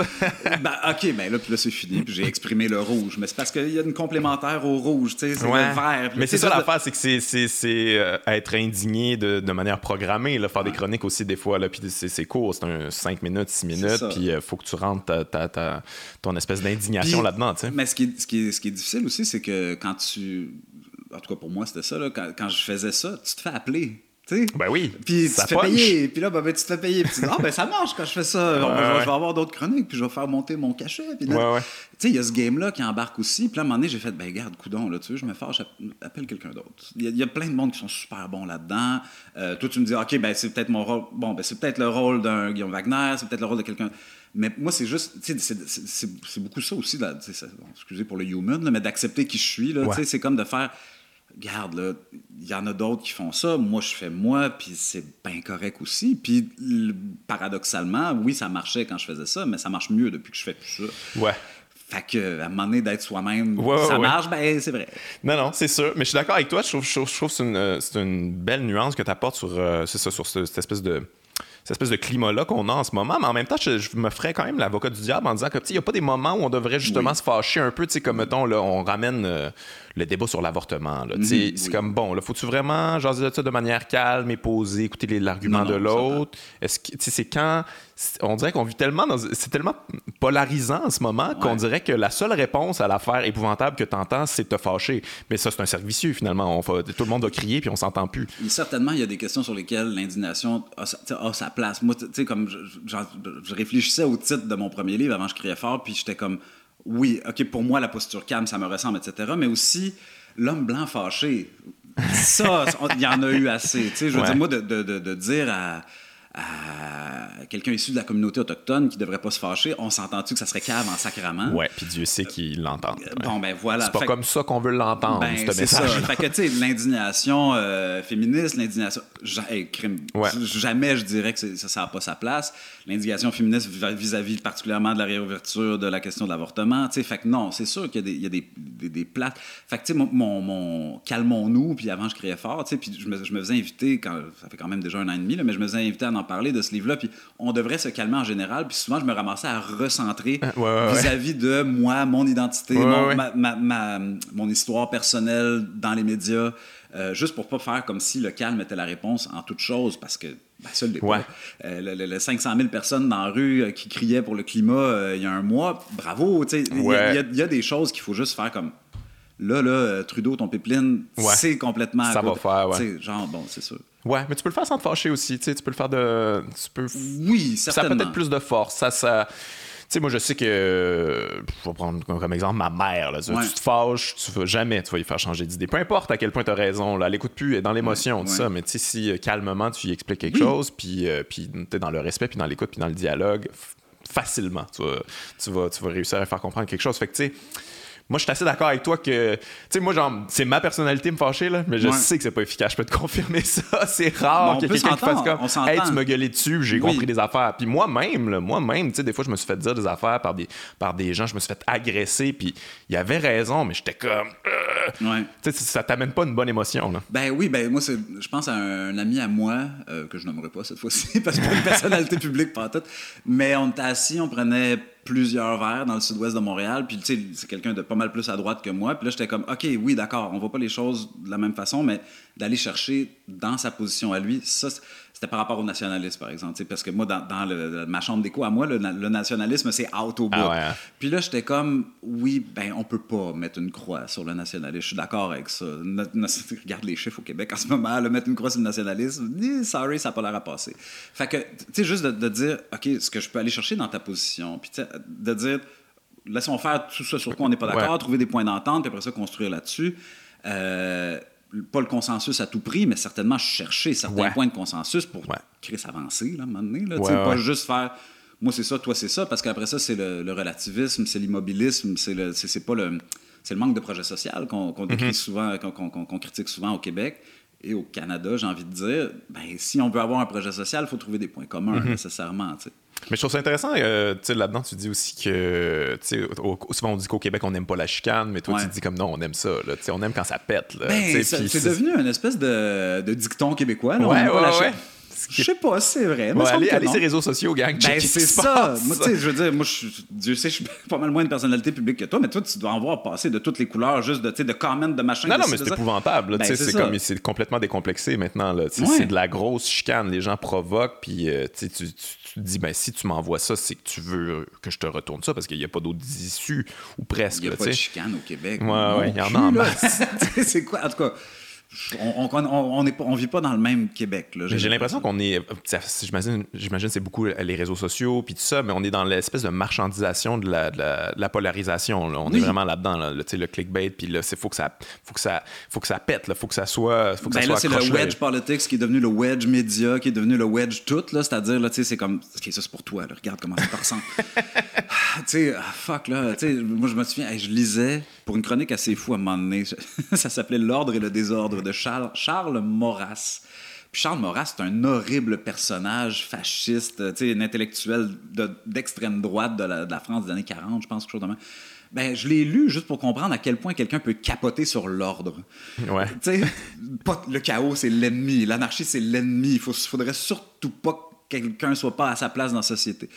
Ben, les chrétiens disent souvent la même chose. L'ordre cosmique. OK, ben, c'est un point de vue qui existe dans le monde. Je veux le comprendre. Je ne veux pas nécessairement y donner une place au débat des chefs. Pour moi, par exemple, Maxime Bernier au débat des chefs, c'est une erreur. Il a le droit d'exister médiatiquement. Après ça, il y a comme des sphères où tu te dis il n'y avait pas sa place. Mais mais il n'y a pas de réponse facile. Le milieu, il Mais oui, c'est ça. C'est ça la part. J'ai l'impression qu'il y a beaucoup de gens qui font de l'effet, puis tout ça, mais on dirait que le dialogue, c'est un, euh, un, lien de confiance aussi que tu bâtis avec quelqu'un.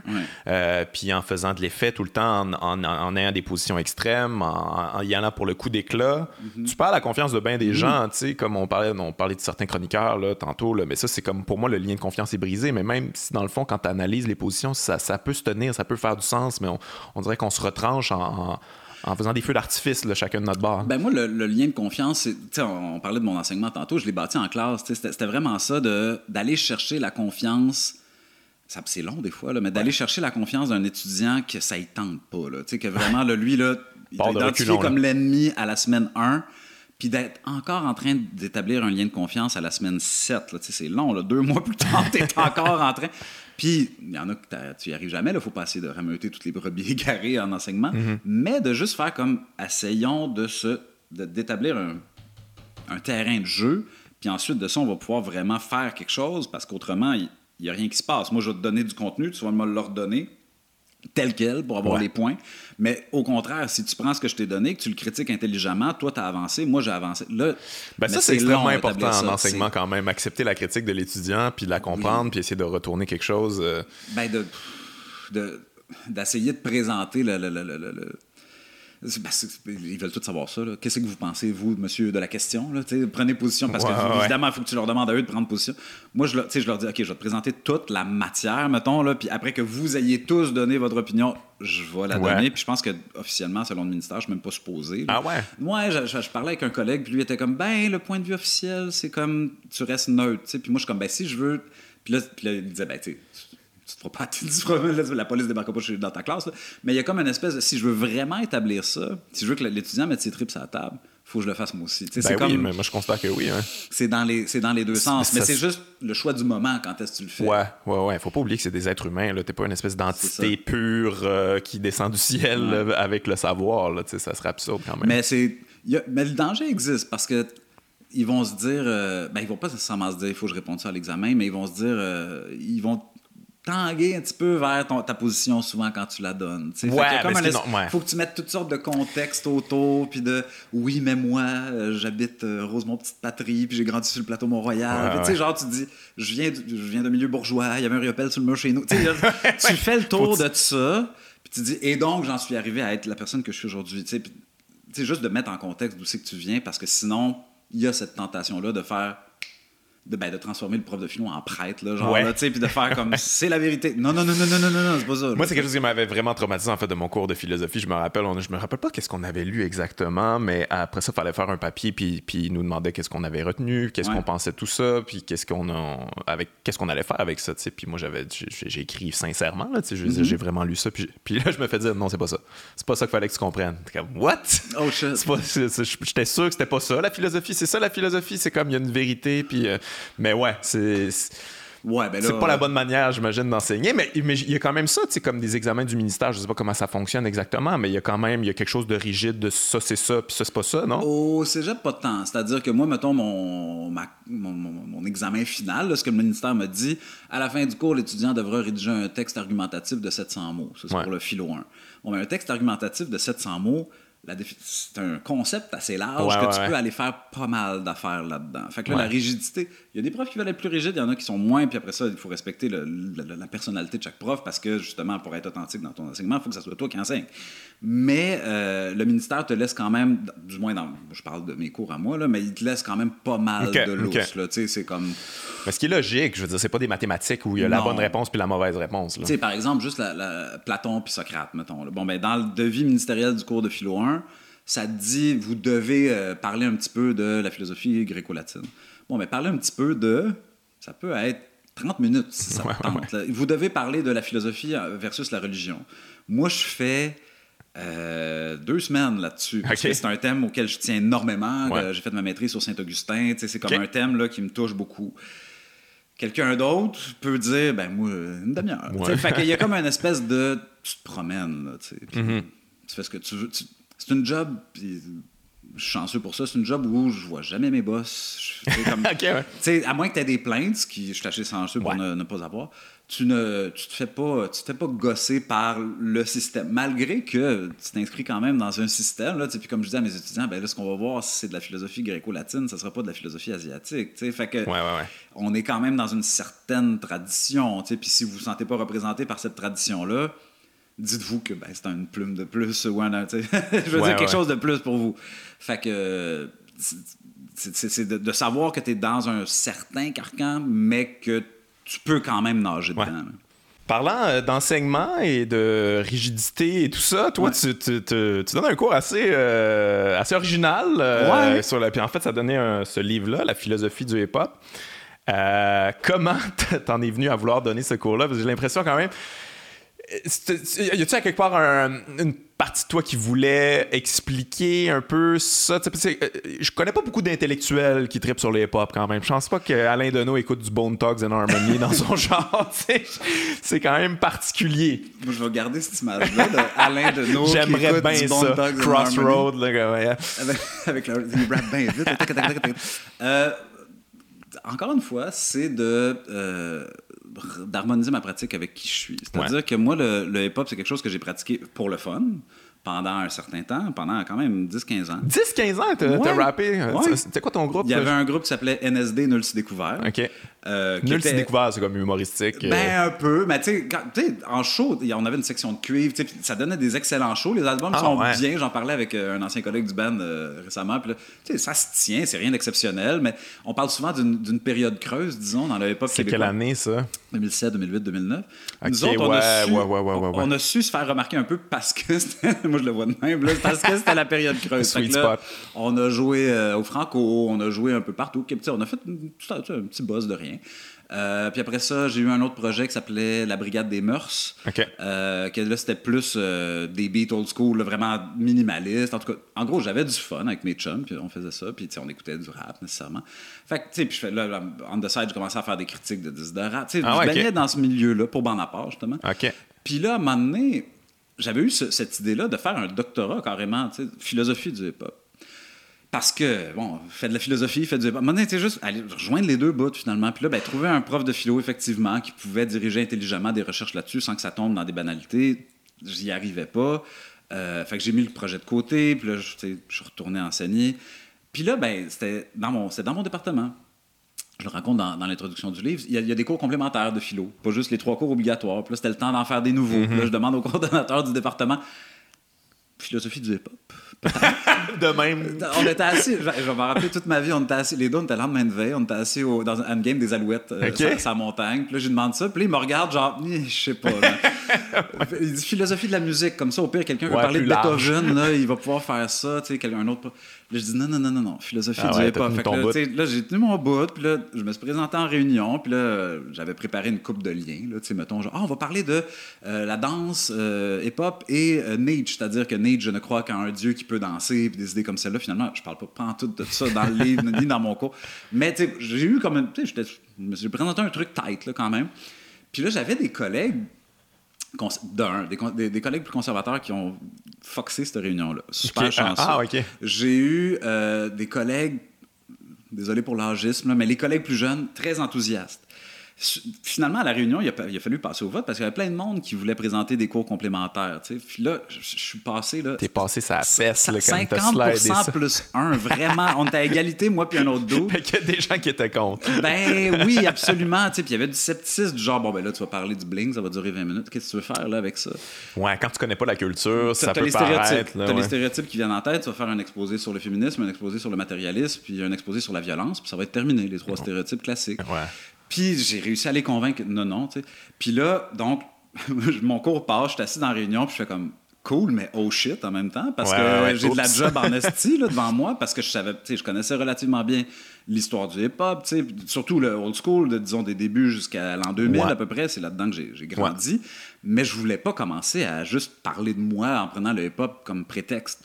Fait que je me suis pitché, j'avais un an avant le premier cours, puis là j'ai commencé à lire, puis à lire, puis à lire, puis j'ai découvert qu'il y avait énormément d'intellectuels qui s'intéressent au Mais j'imagine, ouais. Il y a tout un domaine euh, qui s'appelle les hip-hop studies, qui est foisonnant aux États-Unis, qui est foisonnant en France de plus en plus aussi. Je me suis ramassé dans, il y a deux ans dans un colloque euh, de spécialistes du hip-hop à Paris avec toutes sortes de monde, sociologues, linguistes, des linguistes, des musicologues, toutes sortes de gens, mais pas de philosophes. Il, y a, il, y a, comme une espèce de... Il y a quelque chose qui manquait. Il y, a, il y a deux, trois livres qui existent, là, j'en parle, euh, je les cite en bibliographie. Mais il n'y en, a pas tant que ça. Puis ce, qui, existe, c'est genre, ah, je vais te faire c'est une collection d'essais où on va dire yo à toutes les deux phrases. Puis on va essayer de faire quelque chose de pop puis de cool. Puis Moi, j'étais comme, non, non, quelque chose de. On parle puis on fait un récit historique sur l'évolution du hip-hop en lien à la philosophie qu'il y a dans, dans cette évolution-là. Parce qu'il y en a une. C'est ça l'affaire. Quand tu commences à vraiment écouter les textes, puis comment les. Puis on le sait, les disques, puis les, les, réponses, comment ils se répondent conceptuellement. Puis le, un des nœuds là, qui m'a vraiment jeté à terre, euh, c'est KRS-One. Ouais, KRS-One, une légende. Mais moins connu aujourd'hui. Ça, c'est intéressant. Ah, tu vois, moi, je suis comme peut-être plus vieux. J'ai un peu ben grandi avec ça aussi. Tu sais, comme le papa du hip-hop. Ben oui, puis, il fait des conférences fantastiques sur YouTube. Vous irez checker ça. Puis donc, lui, à un moment donné, dans une tune, il dit euh, il y a trop d'idiots qui posent comme des rois alors qu'ils ne savent pas que les rois sont destinés à mourir. Soyez plutôt des professeurs. c'est dans une tune qui s'appelle My Philosophy. Fait que là, évidemment, moi, je capotais.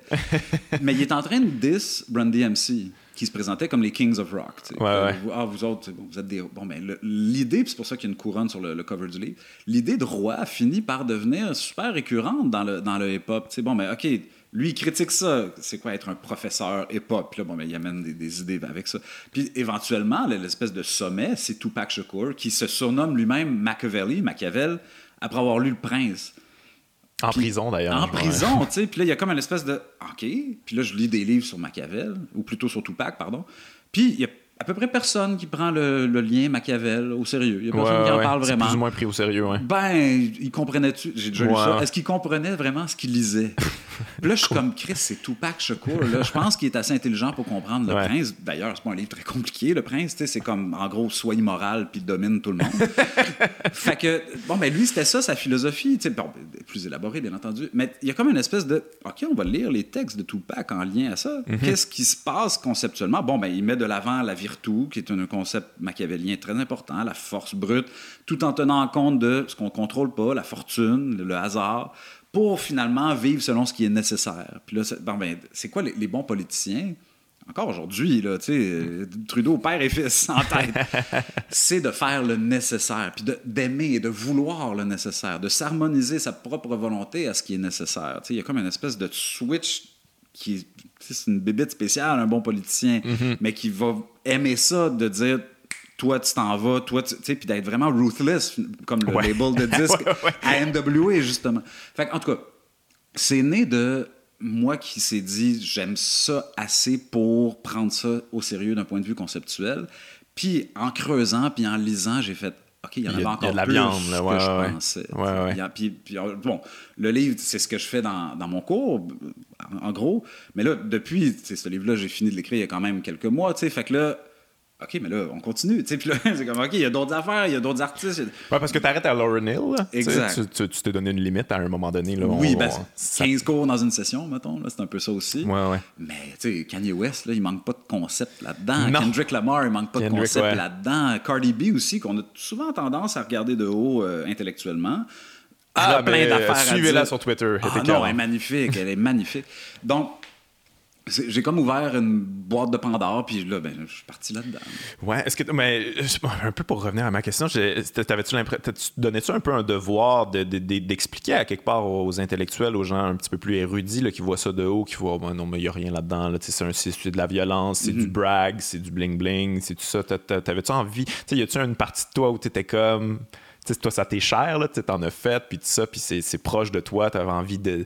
T'avais envie de t'expliquer à quelque part à mm-hmm. pourquoi t'aimes ça autant le hip-hop.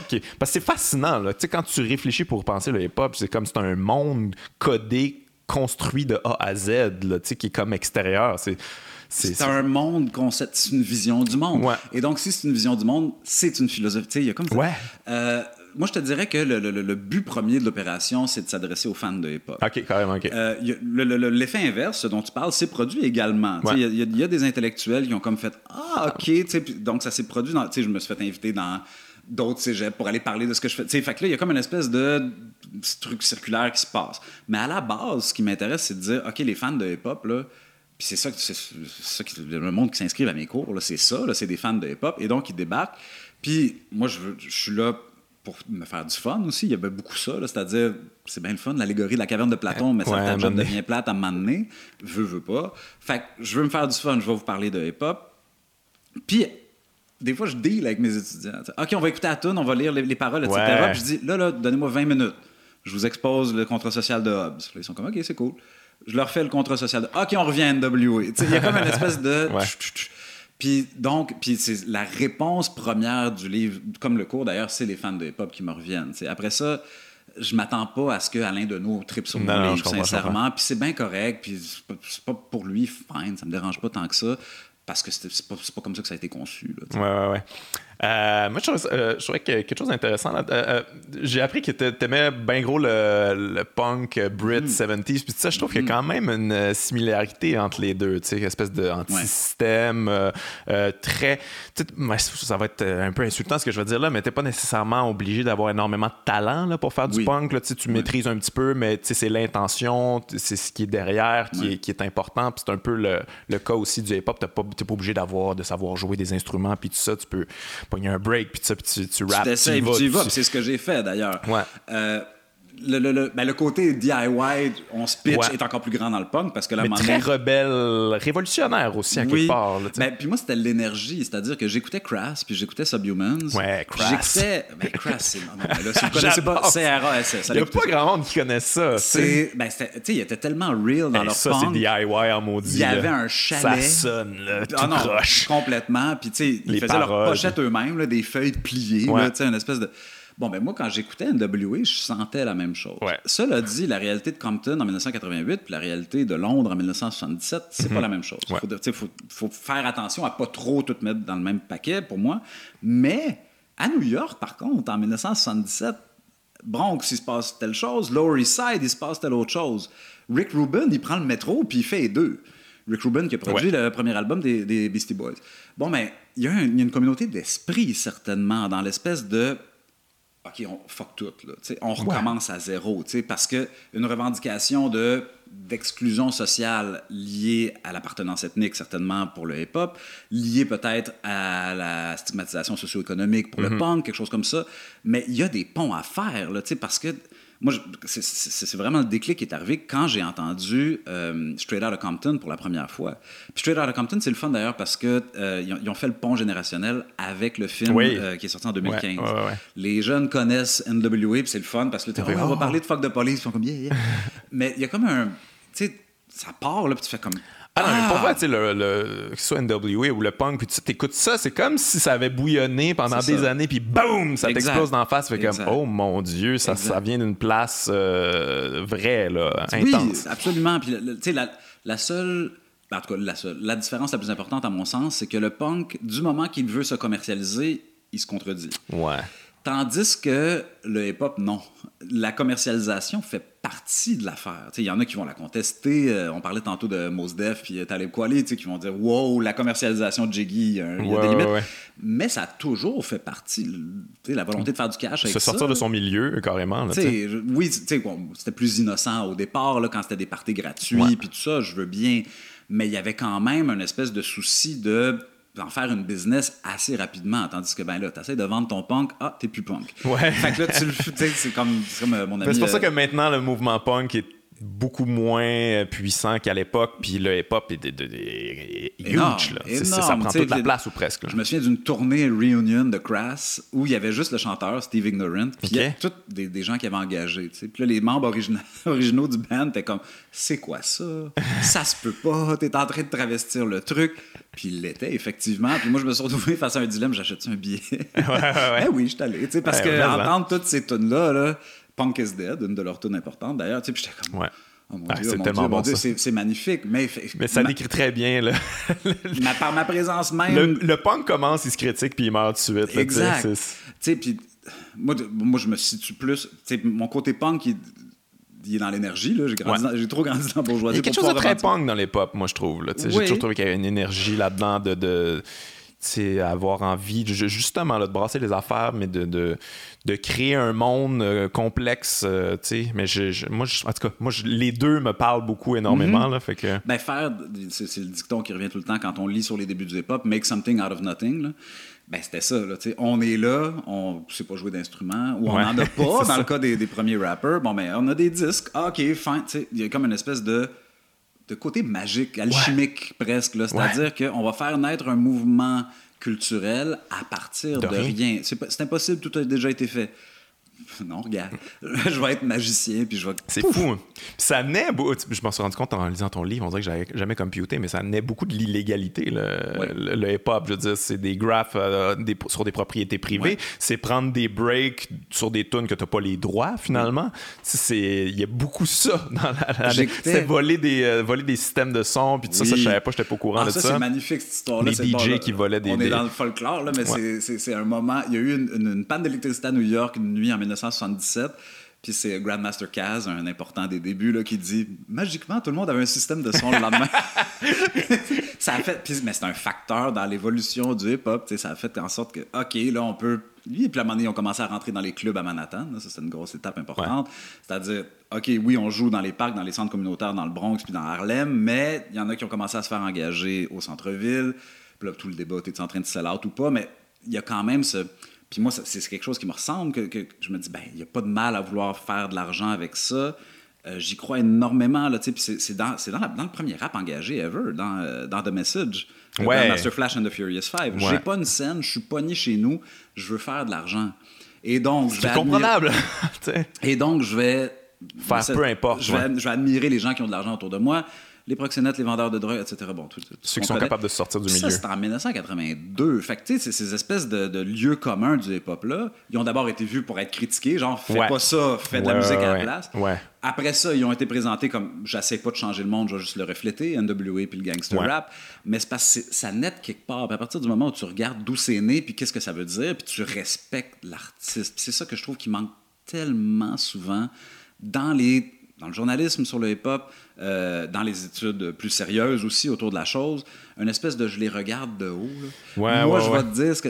Voyons donc, n'importe quel colloque sur le hip-hop va s'asseoir, puis il va, il va y avoir un, un rappeur sur le panel. Mhm. Parce que sinon, les rappers se fâchent. Et à juste titre, tu sais, c'est comme, tu vas me dire, moi, ce que je suis en train de faire. ouais, ouais, comme cette espèce de semi-niaiseux qui, qui, qui voyait même pas, qui, qui avait, qui avait pas de vision extérieure sur. euh, Ils l'ont fait par rapport à Tupac, puis ils le font par rapport à toutes sortes de monde. Il y a une vision du. ça- C'est peut-être pas euh, la vision du monde qui nous représente. Moi, je veux dire, je, je pense à Enima euh, que j'ai interviewé pour livre. Bon, ben, Enima, il défend une vision du monde qui n'est pas du tout la mienne, qui est la vie de, de Proxénète. Ben, il y a une vision du monde quand même. C'est une vision du monde qui ressemble beaucoup au néo- néolibéralisme, à l'instrumentalisa- l'instrumentalisation d'autrui, euh, qui, je sais pas moi, Tinder, là, si tu Ouais, autrui.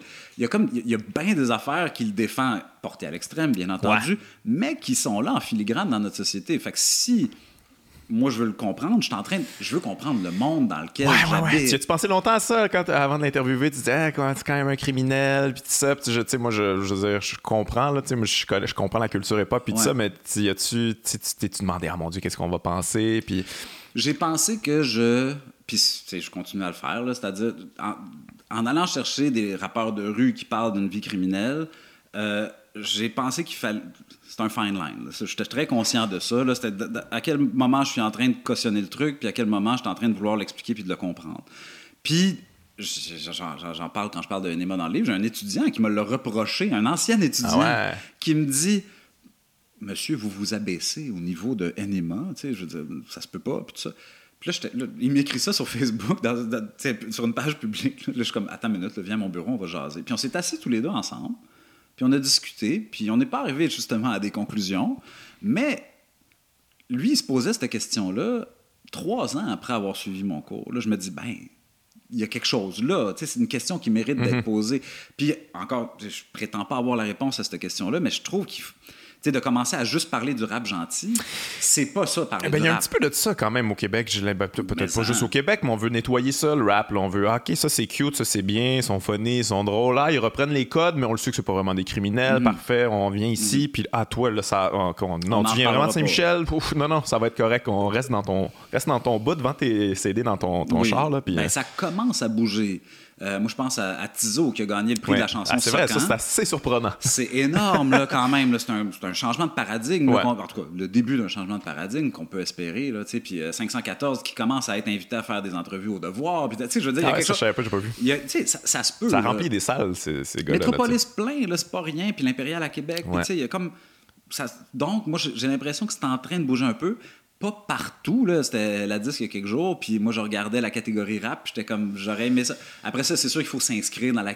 Ça faut payer. Puis tout ça. Ouais, mais il, il aurait dû être là, Tizo, dans cette catégorie-là. C'est ça que tous les jeunes, ils écoutent. Là, Ouais, ouais, il est ouais, où, là? tu sais, Fait que, puis 514 aussi. Puis Anima aussi. Puis, tu sais, donc, il y- a un élargissement nécessaire euh, qui est commencé, j'ose espérer, mais qui, qui doit continuer. Mais comme on disait, je pense que faut je- je- pour, pour beaucoup de personnes, il faut que ça- le hip-hop ça commence peut-être par les trucs moins dangereux, puis peut-être qu'ils Oui. vont évoluer vers, euh, vers quelque chose de plus euh, de plus proche du, du mouvement originel. Oui, ben moi, tu sais, j'ai commencé par Beastie Boys, hein, sais, c'était c'était Ah bien ouais, ok. c'était bien blanc, c'était bien clean, là, tu sais. Fait ben, cela dit, c'est misogyne as fuck, leur premier album. Ah ouais? Ah non, c'est dégueulasse. Puis ils s'en sont excusés d'ailleurs par la Ah, suite. je savais pas. Euh, All the disrespect to women has got to be true. And MCA, il est comme, on est allé trop loin, Ouais, on ouais, est désolé. Euh, puis après ça, je suis allé vers NWA, puis euh, Biggie Small, c'est venu pas mal plus tard, Tupac, c'est venu encore plus tard, mais tu sais, il faut, oui, peut-être commencer en quelque part, mais euh, faut pas oublier que la palette du rap, il faut pas oublier de, là d'où ça vient. Ouais, mais là, tu, tu viens de parler de Biggie Smalls puis, euh, puis Tupac. Je pense que c'est ça qui a beaucoup contribué à l'espèce de mauvaise réputation euh, extrême euh, du Mhm. rap. Là, ça commençait à exploser. Là. Ça commençait à être la grosse affaire. Puis là, boum, ça, ça arrive. Les deux sont assassinés. Puis bon, c'est relié. Les gens ont fait comme, OK, non, non, non, non, non, non, ça, c'est- dangereux, cette musique-là. Là. Ça Moi, fait pas de sens. Moi, j'ai un, très bon ami euh, avec qui j'étais dans mes deux bandes. Il s'appelle Jeune Chili Chill, pour ceux qui le connaissent. C'est un, un rappeur Ouais. qui fait du battle rap. Allô, Xavier. Puis euh, lui, il, dit, il disait à l'époque, il disait, ah non, moi là, je décroche. Là, Ouais. ça me gosse. Il y a comme une espèce de. Oui, d'accord. Puis sa réaction, euh, il y a bien du monde qui l'ont eu, j'ai l'impression. C'est- C'est juste que du monde qui meurt suite à euh, des conflits, c'est une chose. Mais du monde qui meurt suite à un développement philosophique, c'en est une autre. Puis moi, c'est comme ça que j'ai fini par le voir. Tu sais, Tupac, il est mort à cause de ses idées. Tug Life, c'est une idée, c'est une volonté d'inscription, de- de- d'engagement politique de voyous. Ouais. il l'a vécu jusqu'à en mourir. Bon, ben, Jusqu'au bout. Je pense que si tu y avais donné le choix, probablement qu'il aurait fait ce choix-là. Si- S'il avait su, là, Exact. probablement. À l'inverse, Biggie Smalls a fait le choix de l'hédonisme, puis je parle d'Épicure dans le chapitre sur lui. OK, fin, il l'a choisi jusqu'à temps qu'il puisse plus le choisir. À un moment donné, il s'est fait rattraper par la logique politique Mm-hmm. que Tupac avait pas mal plus lancé, disons. Puis donc, sur le deuxième album à Biggie Smalls, ça c'est weird parce que c'est sorti deux Ouais, semaines après, après, qu'il se ouais. fasse assassiner, mais il y a comme un... OK, non, je re-rentre dans la logique de je veux être le king. Puis là, il y a Ouais. une tune Kick in the Door. Là, là, là, là, il est au sommet, là, puis il paraît qu'il est sorti du boot après l'avoir enregistré, puis il dit à DJ Premier I did it, Primo, I'm the king. Ouais, ouais. C'était comme si la logique politique qui était devenue, c'est ça qui est bizarre, c'est devenu interne au hip-hop. C'était plus je veux changer le monde autour de moi, c'est je veux dominer le hip-hop comme, un- comme une entité politique parallèle. Ouais. Fait que là, ça, bon, ça Mais il y a- y, toujours eu ça quand même dans les pop, toujours les espèces d'esprit de compétition. On parlait des Oui. battle rap tantôt. Il y a toujours eu une espèce de playful euh, compétition euh, agressive, mais en même temps on respecte les codes. Puis là, j'imagine que les autres, c'est ça. Ils ont, ils ont- ils ont brisé ce code-là à quelque part. là. Ben, c'est ça l'affaire. Jay-Z il dit dans, dans- Je me souviens plus quel entre. Ah, avec. euh, je pense que c'était avec. C'est avec David Letterman? Dans, dans sa série d'entrevues euh, My Next Guest Needs No Ah, ok, non, j'ai Introduction. pas vu, mais ouais. Il fait comme. Ben, la compétition, c'était ça. C'est ça le- la base de l'affaire. Je suis meilleur, je vais taguer par-dessus tes affaires. Il y a tout le temps ça, les, les breakdancers, les, les, les battles. Tout le monde. Puis c'est. C'est playful, c'est pour s'amuser. Je suis le meilleur de mon quartier. Tu- Il y a quelque chose de sain là-dedans aussi, à quelque Ben part. oui, de, ça te de- pousse à vouloir être meilleur. Let's go, moi je, je garde, j'ai travaillé, c'est ça que je fais, je suis meilleur que toi. Ah, ok, ben, je vais aller travailler mes trucs, puis je vais revenir. Puis dans la culture, de j'écoutais euh, non seulement Occupation Double, mais Révolution le, le- le week-end dernier. Ouais. C'était des battles hip-hop. Ouais. Mais avec tous les, les danseurs. Ouais, ouais. Bon, ben ça, ça s'est comme exporté partout fou, hein? maintenant, ce- ce- cette logique de compétition-là. Après ça, quand ça déborde, ça devient de l'animosité réelle, je vais le dire bien bêtement, là, ça gosse. C'est comme à un moment donné, ça devient ah, OK, là, je, je décroche. Il y a toujours cette espèce de ligne-là où, Mm-hmm. ben OK, je comprends que ça puisse tomber là-dedans parce que la réalité, c'est la réalité. Ouais, ouais. Mais il y a comme un, Ça prend une limite. il à faut, ben, ça prend une limite. Je sais même pas si ça prend une limite. Je- J'essaie d'éviter le langage prescriptif, mettons, par rapport Ouais. hip-hop. Mais euh, certainement, moi, ça me gosse. Moi, c'est- genre. J'essaie de comprendre, mais quand ça va là, C'est comme. Ah non, pas encore. Là. Ouais, mais, ouais. mais il faut essayer de les comprendre aussi. Je pense à euh, XXX euh, Tentation euh, qui s'est fait, euh, qui fait assassiner Oui. il y a déjà euh, presque un an ou même plus. Ben, ben, il, y avait, il y avait une pensée derrière son affaire. C'était comme s'il avait envie de mourir pour devenir un artiste dont on a parlé de manière posthume. Fait que le a jugement le plus le moins possible. Il y a cette espèce de romantisme-là dans, dans, dans, Ouais. la- dans les là, Ouais. cette espèce de, de ouais, je vais je, je- Tug Life justement, là, je vais mourir pour. euh, puis ça va faire grandir ma légende, je vais être une espèce de martyr ou je sais pas quoi. Là. Oui, ben, tu sais, puis les philosophes aussi aiment ça. On aime ça, nous. Tu sais, je veux dire, On Big L, il y a personne qui écoutait ça. Là, il est mort. Ah, c'était si bon. Et Socrate, il est mort aussi. Hein, Ouais. c'était- il- il- non, mais je suis sérieux. Ça bâtit la légende, ouais. Il, il est passé à la légende. Puis, moi, souvent, quand je présente Socrate, oh non, il aurait pu se sauver de la prison, puis il n'a pas voulu par principe euh, philosophique. Tous mes étudiants sont comme, hey, come on! Puis je les comprends. Bon, il faut que je défende pourquoi Socrate il était cohérent dans sa démarche, machin. Comme il faut que je. Moi, je le vois de même maintenant. Comme il faut que je- j'explique pourquoi Tupac était cohérent dans sa démarche, puis euh, X-Tentation aussi. Fait que Il y a- Socrate, il est Tug Life, c'est ça, t'es en train de me dire. non, il était, non justement, lui, c'était l'autre. Le, le Tug Life, ça aurait été de sacrer le camp Ouais, de ouais. prison. Mais il y a- tu sais, il y a une espèce de je vais défendre mon principe, même si ça peut paraître complètement crétin, jusqu'à en mourir. Ça existe pas mal dans l'histoire de l'humanité. Puis de- de- du côté philosophique, on a tendance à célébrer ces personnes-là. Du côté hip-hop, on tombe tout de suite dans c'est des crétins. Tu sais, je dis pas que c'est des êtres parfaits qu'il faut bé- béatement admirer, mais il faut peut-être faire comme s'ils avaient raison Ouais, ouais, pour ouais. mieux les comprendre. Je dirais ça de même. Ouais, ça me fait penser Tupac. Je veux dire, s'il savait qu'elle allait mourir, c'est incroyable à quel Ah, point il a oui. enregistré des chansons là, toute la journée, comme let's go, let's go, Hey, on travaillera ça plus tard, genre, je vais en sortir une autre. Puis... Oui, il y, a, il y a un article dans la revue de Source de 1993, donc trois ans avant qu'il meure. Puis l'article se termine, là, la dernière phrase, Please don't die. Tu sais, tu lis ça, puis tu Ah, fais comme my God. Seigneur, tu sais, ça se sentait là, Ah, à l'époque. hein. Moi, je savais même pas c'était qui Tupac quand j'avais 13 ans, mais il- ceux qui suivaient la chose de proche le sentaient Il bien. filait, ouais. Il y a un côté, puis ça c'est un côté qui revient souvent aussi dans, dans le hip-hop, le côté prophète, là, je veux être Ben un oui. prophète de quelque Ça, chose. il parle beaucoup de ça dans ses chansons, puis ouais. Ben, puis le FBI, il y, a- il y a ça aussi, le, le- je suis chaud du coq on dirait, là, mais le FBI par rapport aux Black Panthers, Ouais. qui, qui ont Ont complètement infiltré. décimé les Black Panthers parce qu'ils disaient il ne faut pas qu'il y ait de Black Prophet. Bon, ben le hip-hop peut être vu en continuité avec ça, c'est-à-dire Tupac qui devient un Black Prophet. tu sais, il y a comme un espèce de je vais récupérer tout ce combat-là. Puis moi, je le lis euh, comme ça, c'est-à-dire en continuité avec la lutte pour les droits civiques. Martin Luther King, ensuite de ça, le, euh, Malcolm X, ensuite de ça, les Black Panthers qui sont décimés. Tout ça. Ben, donc- sa mère, c'est une Black Panther. Exact. Là, il y a comme une espèce de Wow, comment est-ce qu'on va récupérer ça?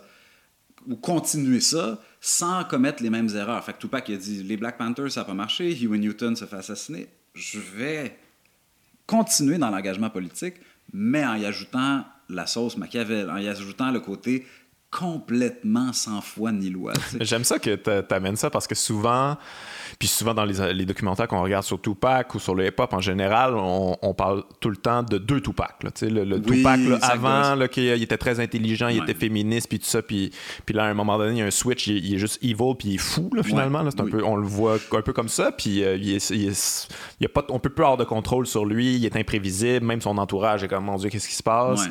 Euh, On mais aime ça, ça, tu traiter le monde deux. de fou. Ouais. je trouve, beaucoup pour les discréditer. Tu sais, c'est comme la- la- ce qui sort tout de suite. Puis dès que ce mot-là est prononcé, on n'essaie plus de comprendre les gens. On le fait avec, on fait la même chose avec Kanye West présentement. Oui, puis j'ai bien de la misère à pas le faire. Il y a des, il y a des, non, mais le, le Non, non, bonhomme, mais je comprends. le bonhomme il est diagnostiqué bipolaire. Ok, d'accord. Mais ensuite de ça, est-ce que ça veut dire qu'il faut complètement discréditer ce qu'il dit? Ben là, ça commence à faire pas mal de monde qu'on discrédite socialement. Là, je suis désolé, Mm-hmm. mais les gens bipolaires existent en société, ils ont un point de vue sur les choses, puis qui a le droit d'exister, puis qui peut qui peut faire avancer la société. Tout, euh. Euh, Kanye en fait partie. Et donc, de, de, de sombrer tout de suite dans l'espèce de « il était fou, flac Ouais. ça, arri- ça arrive, ça arrive avec la- les, les, les, euh, les tueurs en série. J'écoutais une série sur, sur Netflix sur les tueurs en série. Oui, oui, moi j'aime Euh, bien tu- ça. Mindhunter, tu connais la, la Ah, série? je l'ai pas vu, celle-là, par exemple. OK. Ouais, bon, ben, c'est quoi la démarche du. Puis c'est une histoire vraie, là, la, la- la démarche du, du gars du FBI, manifestement. Il fallait qu'on change du FBI.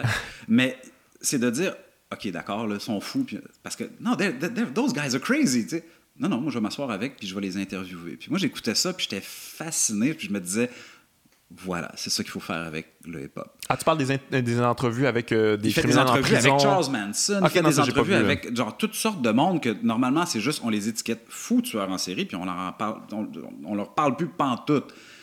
Mais c'est notre histoire souvent, c'est l'histoire de notre société, c'est- les erreurs qu'on a faites, qu'on devrait apprendre. En Ben, fait. Exact, la, la volonté de compréhension. Le, le- le- le- le policier en question en entrevue, il disait fausse empathie. Tu t'assieds avec la personne. Moi, le mot faux, je le trouve un petit peu trop, là, mais oh, quelque chose comme une empathie. Ouais. D'essayer d'être empathique envers la personne que tu essaies de comprendre. Parce que sinon, tu l'étiquettes, tu la discrédites. Bon, mais Tupac, moi, je me suis dit, c'était pas de la fausse empathie, c'était de l'empathie carrément. C'était de dire pourquoi il est allé là. Puis donc, le côté dichotomique de sa personnalité qui, est, qui revient constamment dans toutes les. Il était Black Panthers, après ça, il était fumeur de joint, buveur de Hennessy, puis en fumant maudit, puis en buvant maudit, puis à un moment donné, c'est clair, tu dis chonk quand tu bois un 26 onces par jour, je comprends. Mais il y avait quand même cet aspect-là qu'il était en prison, il a lu le livre, puis il a fait c'est les deux aspects de ma personnalité, ce qu'il est en train de raconter, ce bonhomme-là. Je peux être un espèce de sans foi ni loi, tog, qui s'en fout, mais je peux être engagé politiquement aussi. Non seulement ça, mais la politique qui marche le mieux dans toute l'histoire, c'est celle-là. C'est quelqu'un que- d'extrêmement intelligent, c'est Oui. pensé tout ça. Ben absolument, tu sais. Puis- vous voulez savoir ce que Tupac lisait? Faites Tupac Reading List sur. euh, sur- Ouais, j'ai Puis il y en a ça, énormément, Ah là, toutes sortes de livres. Ah, il lisait toutes sortes d'affaires, puis il comprenait ce qu'il lisait. Tu sais, il y avait quelque chose dans la démarche aussi, bon, avec, avec du recul, là, on trouve ça un petit peu malaisant, mais tu sais, Death Row, c'était, le premier black label, comme ils prenaient possession de tout ça, euh, ils, euh, ils prenaient possession de leur destinée. Bon, finalement, c'était, c'était, géré tout croche par des criminels, puis ça, ça s'est mal terminé, mais il y avait quand même une démarche là-dedans, il y avait quand même une posture qui était extrêmement importante, j'imagine, à ses yeux, là. J'imagine ça comme ça, tu sais. Suge Knight, je serais le, le boss de Death Row Records. Ouais, j'ai écouté bien des documentaires sur lui, Je- lu bien les affaires, fascinant Ben, personnage. ça, je, je serais curieux de, de le rencontrer, là, je veux le dire de même, c'est-à-dire parce que je, je suis encore, je dirais ça, là, euh, je suis encore dans une... Eh, lui, là, c'était lui le problème. là, J'ai beaucoup tendance à faire ça. Cela dit, je comprends ce que tu dis. Là, Mais il y avait cette démarche-là aussi. Ouais, lui, ouais. il voulait euh, tu sais, euh, buy black people for Ouais, black c'est ça. people. Ben, c'est ça. Fait que, tu sais, donc, cessons de le discréditer euh, complètement, certainement. Puis essayons, lui aussi, de, de comprendre ce qu'il essayait de faire avec ça. Parce que ça, ça a changé l'histoire. Tu sais, de, de, comprendre les choses qui ont changé l'histoire, tu peux pas faire ça en disant il y a des bons puis il y a des méchants. Là, tu sais. Ouais, ouais, ça marche jamais c'est complexe, tout ça est complexe. Ben oui. Mais ouais, mais Suge Knight, quel, personnage quand même, tu sais, qui a financé son label en, en empruntant de l'argent à un drug lord, là, finalement, qui est en prison, puis il a volé cet argent-là. Il a jamais rien redonné. C'est comme ça prend des couilles quand même pour Ben, faire ça. tu sais. sortir, euh, sortir Tupac de prison puis dire je te paye ta caution si tu me fais trois albums. Tupac qui dit ok je vais commencer par un album double. Il y aura deux, deux albums de réglés immédiatement puis d'autres histoires que hey, je sais pas qu'est-ce qui est dans le folklore mais il prend Vanilla Ice puis il secoue par dessus une rambarde Oui, de, balcon oui, oui, oui, parce que je sais pas trop. il J'ai entendu les deux versions, puis ça, ça semble. co- Tu sais, je, je pense que Vanilla Ice. Il exagère un petit peu, Ouais. mais c'était pas mal. C'était- il te- il l'a pas mis, euh, euh, il l'a pas mis au-dessus du sol, mais il a, il a- il a fait Il a comprendre. fait le balcon, il est là. Il aurait pu tomber. signe ça, ça serait bien Ben, que tu fasses ouais. ça. Fait que, ben, puis après ça, il est débarqué. Puis le pire, c'est que quand il l'explique sur, sur Night, tu fais comme Ah, je suis pas en désaccord avec le petit, il se faisait voler. Tu sais, C'était Ouais. un de ces artistes qui avait écrit une, une tune, puis il recevait presque pas de droit, puis il était comme Non, non, non, non, non, ça se passera pas de même. Moi, je suis un, j'suis un, j'suis un, j'suis un thug. fait que tu vas me signer ce papier-là. Ben, la fascination pour la, la vie de gangster, c'est comme si euh, Martin Scorsese, Scorsese, ça va, tu sais. Puis moi, je suis fasciné par les films de gangsters depuis que j'ai j'ai 15 ans, là, Ouais. tu sais. J'écoutais Goodfellas, là, puis j'ai wow, oh Ouais, tout le monde, on est fasciné par ça. Ben, c'est ça, mais comment ça se fait que le hip-hop, là, il y a comme quelque Ouais, chose qui là, change? Eh, Il y a sûrement un peu de racisme là-dedans, ben, euh, c'est- probablement. c'est inévitable de pas dire le mot racisme. Là. À un Ouais. moment donné, c'est comme, OK, c'est la mafia italienne, c'est magnifique. C'est pas des beau, beaux c'est- romantique, c'est dans des clubs enfumés à New York en je sais pas quelle année. OK, OK, mais là, c'est à Los Angeles en 1988 ou 94, whatever. C'est une logique tout à fait Ouais, semblable, puis un, un monde d'une cohérence tout à fait égale. Ouais. Fait que de, de, de, de vouloir euh, dire ces deux choses, oui pour l'un puis non pour l'autre, il y a une hypocrisie là-dedans. Ouais, ouais. Toi, qu'est-ce que tu fais avec ça, le- la violence dans les pop T'en parles un peu. Puis je trouve ça intéressant. euh, Tu sais, Swan dit comme, si on veut critiquer cette violence-là, il va falloir critiquer toutes les violences. Mm-hmm. Je trouve qu'il y a. Je trouve qu'il y a quelque chose là-dedans. Tu sais, souvent, on- les, le monsieur, madame, tout le monde n'aime vraiment pas les pop pour ça. C'est très violent. Oui. Mais les, les violences dans le monde en général, ça, c'est moins, euh, c'est moins critiqué. tu sais. Ben, tu mentionnes KRS-One, puis KRS-One, c'est son deuxième album, ça s'appelle By All Means Necessary, puis Ouais. il prend la même pose que Malcolm X, à côté de la, de la fenêtre, avec le gun, c'est juste qu'à la place d'être un AK-47, c'est un Uzi, parce que c'est 20 ans plus tard. Puis, ce qu'il va faire sur cet album-là, c'est de dire. Puis, d'ailleurs, il faut retourner lire Malcolm X. hein. By all means necessary, tout le monde fait. Il veut qu'on s'entretue.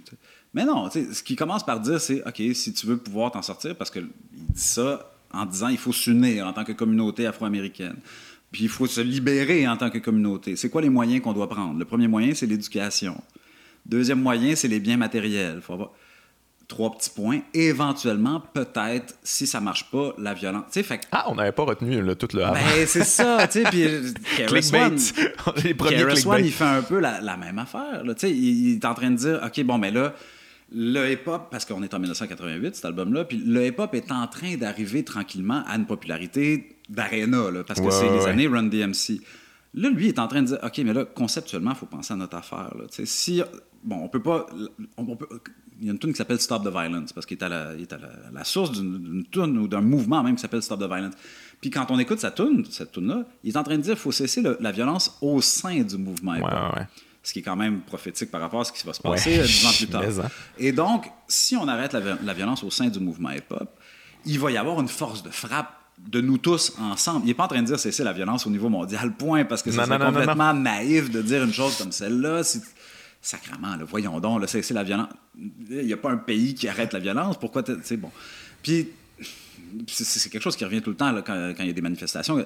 Il y a eu de la violence, on discrédite immédiatement. D'abord, Ben oui. c'est quelques éléments la plupart du temps. Ensuite de ça, ben, dans ça, ça- Ouais, c'est fascinant ça. tu sais. Bon, on revient à l'affaire de, tu mettons, Gabriel Nadeau-Dubois, là, comme, est-ce que tu condamnes la violence? Mais comme, Ah, ben, vous avez pas vu les policiers qui lancent des balles de plastique dans les yeux? Ça, c'est, vous demandez Ah, jamais à personne de condamner ça. C'est assez fascinant. Ça, ça l'était effectivement, puis moi, je garde un souvenir tendre carrément de mon Gabriel Nadeau-Dubois qui est en entrevue chez Pierre Maisonneuve, qui est toujours animateur le midi à l'époque. Puis donc, il essaie de le faire cracher le morceau, tu condamnes Ouais, la ouais. violence, tu sais, puis Gabriel Nadeau-Dubois fait le tour de même, fait le tour de même. fait- Puis là, à un moment donné, M. Maisonneuve, tu sais, avec son gros rire de « Oh, oh, vous êtes habile! » C'était- précieux parce qu'effectivement, bon, évidemment, tu peux pas commencer à carrément défendre l'usage de la violence pour mettre de l'avant ses causes. Ça prend toute, ça prend toute une mise en contexte, ça prend toute une espèce d'entourloupe pour dire peut-être qu'éventuellement, si t'as pas le choix, si t'es bon, en autodéfense. Ouais, mais ça, les gens veulent pas entendre ça, ouais. Ouais, mais il faut. Euh, il faut être habile, je vais dire ça comme ça, pour, pour bien contextualiser la violence. Puis il y a un contexte de l'usage de la violence dans les luttes de libération partout dans le mhm. monde. Ben oui, ça fait partie de l'histoire. Ben, c'est nier l'histoire. Il faut être, faut être puis moi, quand, quand, je le présente dans, dans, mes cours puis dans mes conférences, je dis tout le temps, OK, la violence, parlons-en. Puis là, déconstruire justement là d'où ça vient, puis de, de, de, dire, il y a tout un préambule, puis il y a, il y a personne qui veut tomber là-dedans tout de suite, mais il y a quand même certaines circonstances où ça devient inévitable. Puis je pense à, Nina Simone dans le documentaire sur elle sur Netflix, qui, qui va voir Martin Luther King, puis elle dit Dr. King, I am not non-violent. puis, Martin Luther King, il répond That's all right, sister. There's no problem. Parce que, tu sais, parce qu'on présente souvent Malcolm X puis euh, Martin Luther King en opposition, l'espèce de pacifiste angélique, puis l'autre sanguinaire qui veut tuer tout le monde.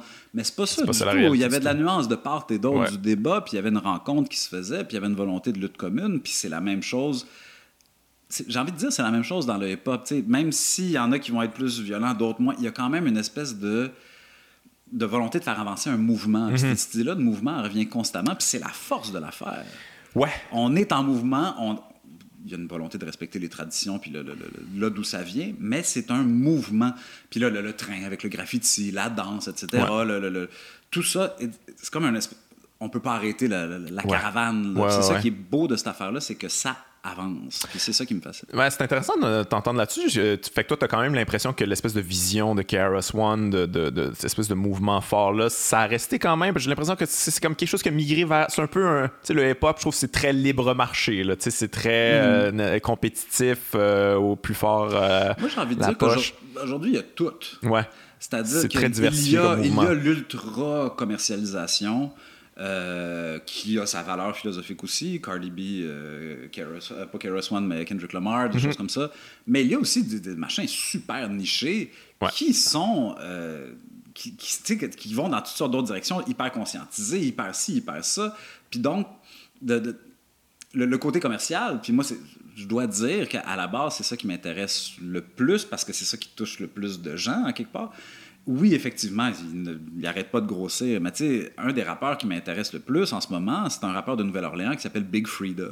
Big Frida, ah, il se présente comme. Euh, je dis, ben, il dit Vous pouvez m'appeler homme ou femme, je suis un homme homosexuel. Euh, il fait du bounce. Pour ceux qui ne savent pas, c'est quoi du New Orleans bounce C'est comme dans le tapis, c'est comme on répète tac, tac, tac, tac, tac, super up tempo. Puis donc, il est en train de remettre. Puis moi, je suis allé voir un show de lui à la diversité, euh, Festival de la diversité à, Montréal l'été dernier, 2018. Puis il arrive sur scène, puis là, il y a des, des danseurs et des danseuses qui font du bully shake, vraiment, là, hyper sexualisation, etc.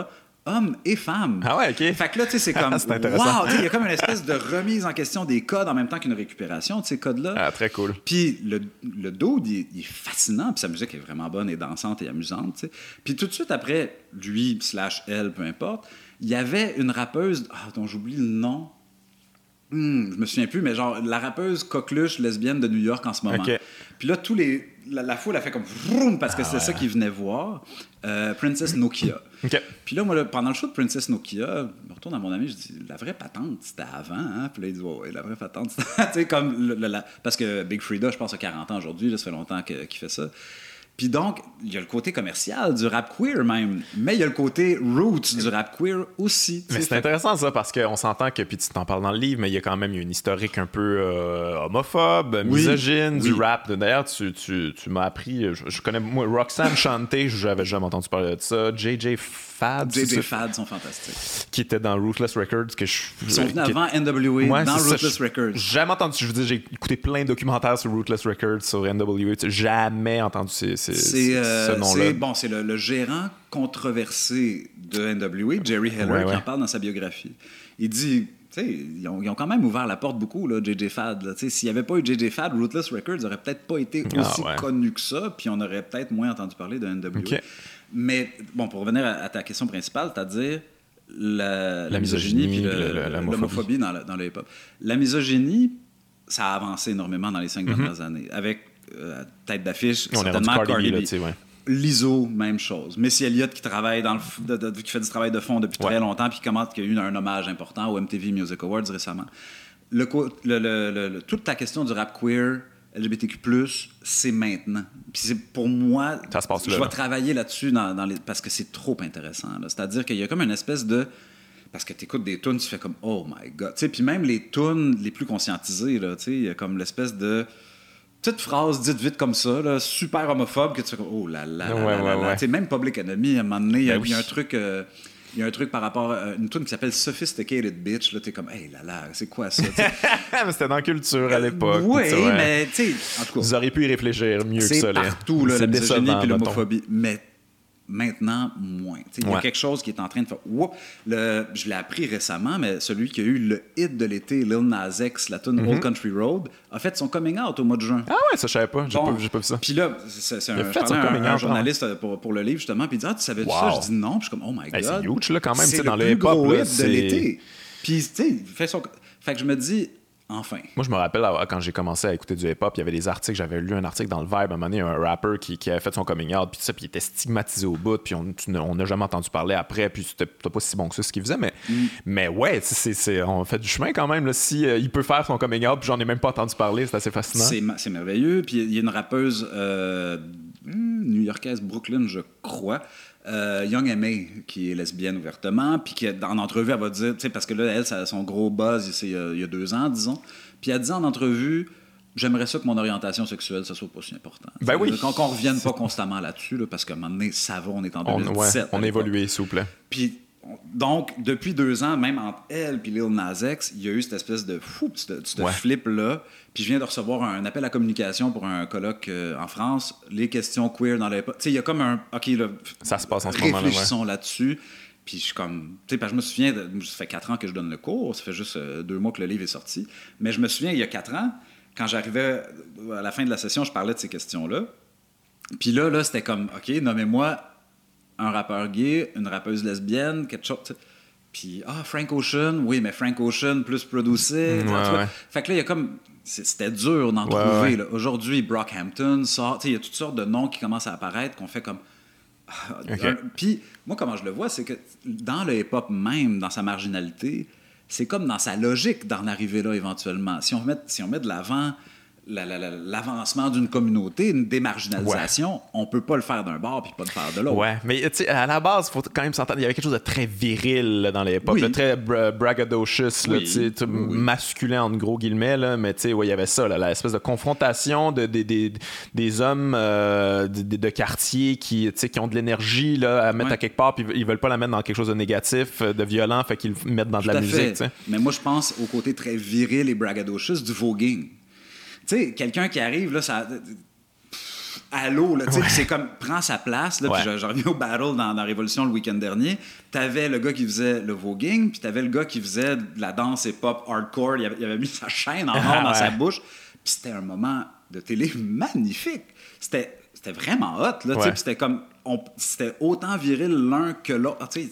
Ouais, je comprends. Il y a comme une espèce de... de On fait évoluer cette patente-là. Là. Puis moi, je, je, réfléchis à, parce que la danse, bon, le break, ça se passait en même temps que l'émergence du voguing. sais. Fait qu'il y a comme un.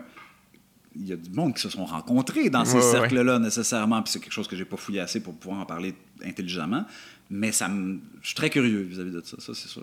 T'as-tu l'impression que euh, tu parles beaucoup des quatre éléments dans, dans du hip-hop, t'as-tu l'impression qu'on a perdu un peu les. c'est pas mal le rap qui a pris l'avant-plan, là, puis euh, on parle pas bien ben du, la culture du, graffiti. Je sais pas si c'est très vivante en ce moment, j'ai aucune idée. Là, euh, j'ai reçu Miss Me ici qui faisait un qui fait pas mal plus de, de l'art du street art là, que, que, du graphe, là, c'est qui est complètement différent. Ça évolue un petit peu vers ça. Euh, puis le DJing, c'est pas un, c'est pas mis vraiment de l'avant. Il y en a toujours un d'un show, là, puis même que souvent il l'enlève. Il l'enlève parce que ça coûte moins cher. Exact. C'est euh, DJ Asma que, que j'interviewe dans le livre, shout out à lui. Euh, sont où les DJ dans les shows parce qu'à la base, il faut bien souligner le centre d'un party hip-hop, c'était le DJ. Mais oui, c'est lui, qui crée de la musique à partir de, vieille musique. Il met des bouts, puis il crée un beat, puis le rapper, moi, moi c'est esthétiquement, là, je trouve ça beau, c'est-à-dire que la table du DJ, le rappeur, il est derrière. Mm-hmm. Avec le DJ. Il y a quelque chose de très beau là-dedans, c'est-à-dire ce que tu regardes, c'est une table. Avec deux personnes en arrière. Puis donc, le MC faisait juste faire des shout-outs. C'était bien simple. Hey, what's up, un tel, je m'en de voir Les crinquer sur la musique en train de danser, puis ça. Là, évidemment, aujourd'hui, c'est le rapper qui est à l'avant. Puis, tu sais, Cardi B, c'est qui le DJ de Cardi B? Je le sais même pas. Il y a comme un. Pardon. Il y a comme une espèce de revalorisation nécessaire. Ça reprendra pas, le, le, DJ reprendra certainement pas le centre de l'affaire, mais quelqu'un comme DJS, moi, le revendique un peu de. On pourrait au moins intelligemment programmer des DJ entre les groupes dans les shows, dans les festivals, peut-être. Puis pas mettre genre une compile en boucle et que tu as entendu la même tune à 2 h de l'après-midi puis à 10 h du soir puis tu es tanné. Tu sais, des petites choses comme ça que ça coûte pas si cher que ça, booker un DJ, puis c'est bon. Puis ça, ça, fait lever le party. J'ai l'impression que c'est les producers, les beatmakers qui ont comme pogné cette, cette vibe-là. on les connaît un peu plus. Si tu connais un peu les pop, que tu finis par connaître un peu c'est qui les beatmakers. Cela dit, moi j'étais euh, au festival Level Up, euh, nouveau festival à, Laval, puis il y avait Lauren Hill. Puis Lauren Hill, elle se fait toujours un peu attendre avant ça, ça a pris combien de temps cette fois-là? Deux heures, trois heures? Non, c'était pas si long. Ah, c'était comme le moment où on se disait, OK, il serait temps, est arrivé. Ah, Mais, Parce qu'il y a eu une première partie annoncé Rakim. Puis moi, j'étais comme, oh my ah, God. Ah, Rakim, c'était la première partie. Rakim. fait que là, déjà, moi, je capotais. Légende, Il a fait tous les hits de l'époque. Après ça, petite pause. Après ça, il y a une DJ qui... Ah non, attends, même pas. Il y a une chanteuse pas annoncée qui arrive. Genre, oui, je suis une telle, je vais vous chanter quelques chansons. On est comme, OK, cool, on va boire une bière. Après ça, il y a une DJ qui arrive. Bon, c'était un peu long, mais quand même, c'est pas la première fois que ça m'arrive. Je pense que c'était au show de Justin Timberlake au Centre Bell, il y a deux ans, c'était la même affaire. C'est-à-dire un DJ qui arrive, là c'était une DJ au show de Lauren Hill, puis qui met des gros hits boom bap hip-hop des années 90. Ça fait lever à foule en esti. Ben oui. Et euh, ça reste sa place dans tous les spectacles. C'est-à-dire, le, le, moment, d'attente, là il passe tellement plus vite. Tu te fais du fun, t'es comme je m'en fous, il est rendu quelle heure? C'est une bonne tune qui joue. L'artiste principal arrivera à un moment donné. Euh, bon, ça, c'est pour les DJ.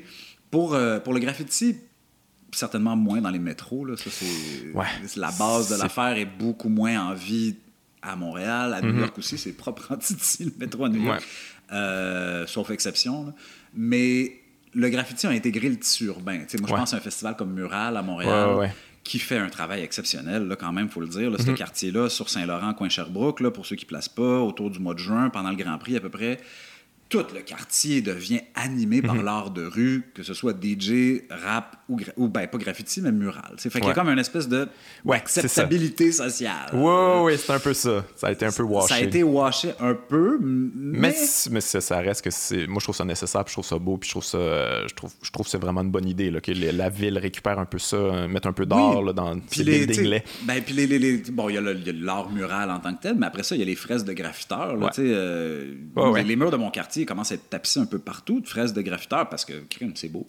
Après ça, les taggeurs qui vont embarquer, moi, en cherchant là-dessus, j'ai gagné beaucoup de respect pour eux parce que mhm. c'est la base de l'opération, dire ça c'est à moi même si c'est pas à moi. J'existe, puis je suis là, puis ouais.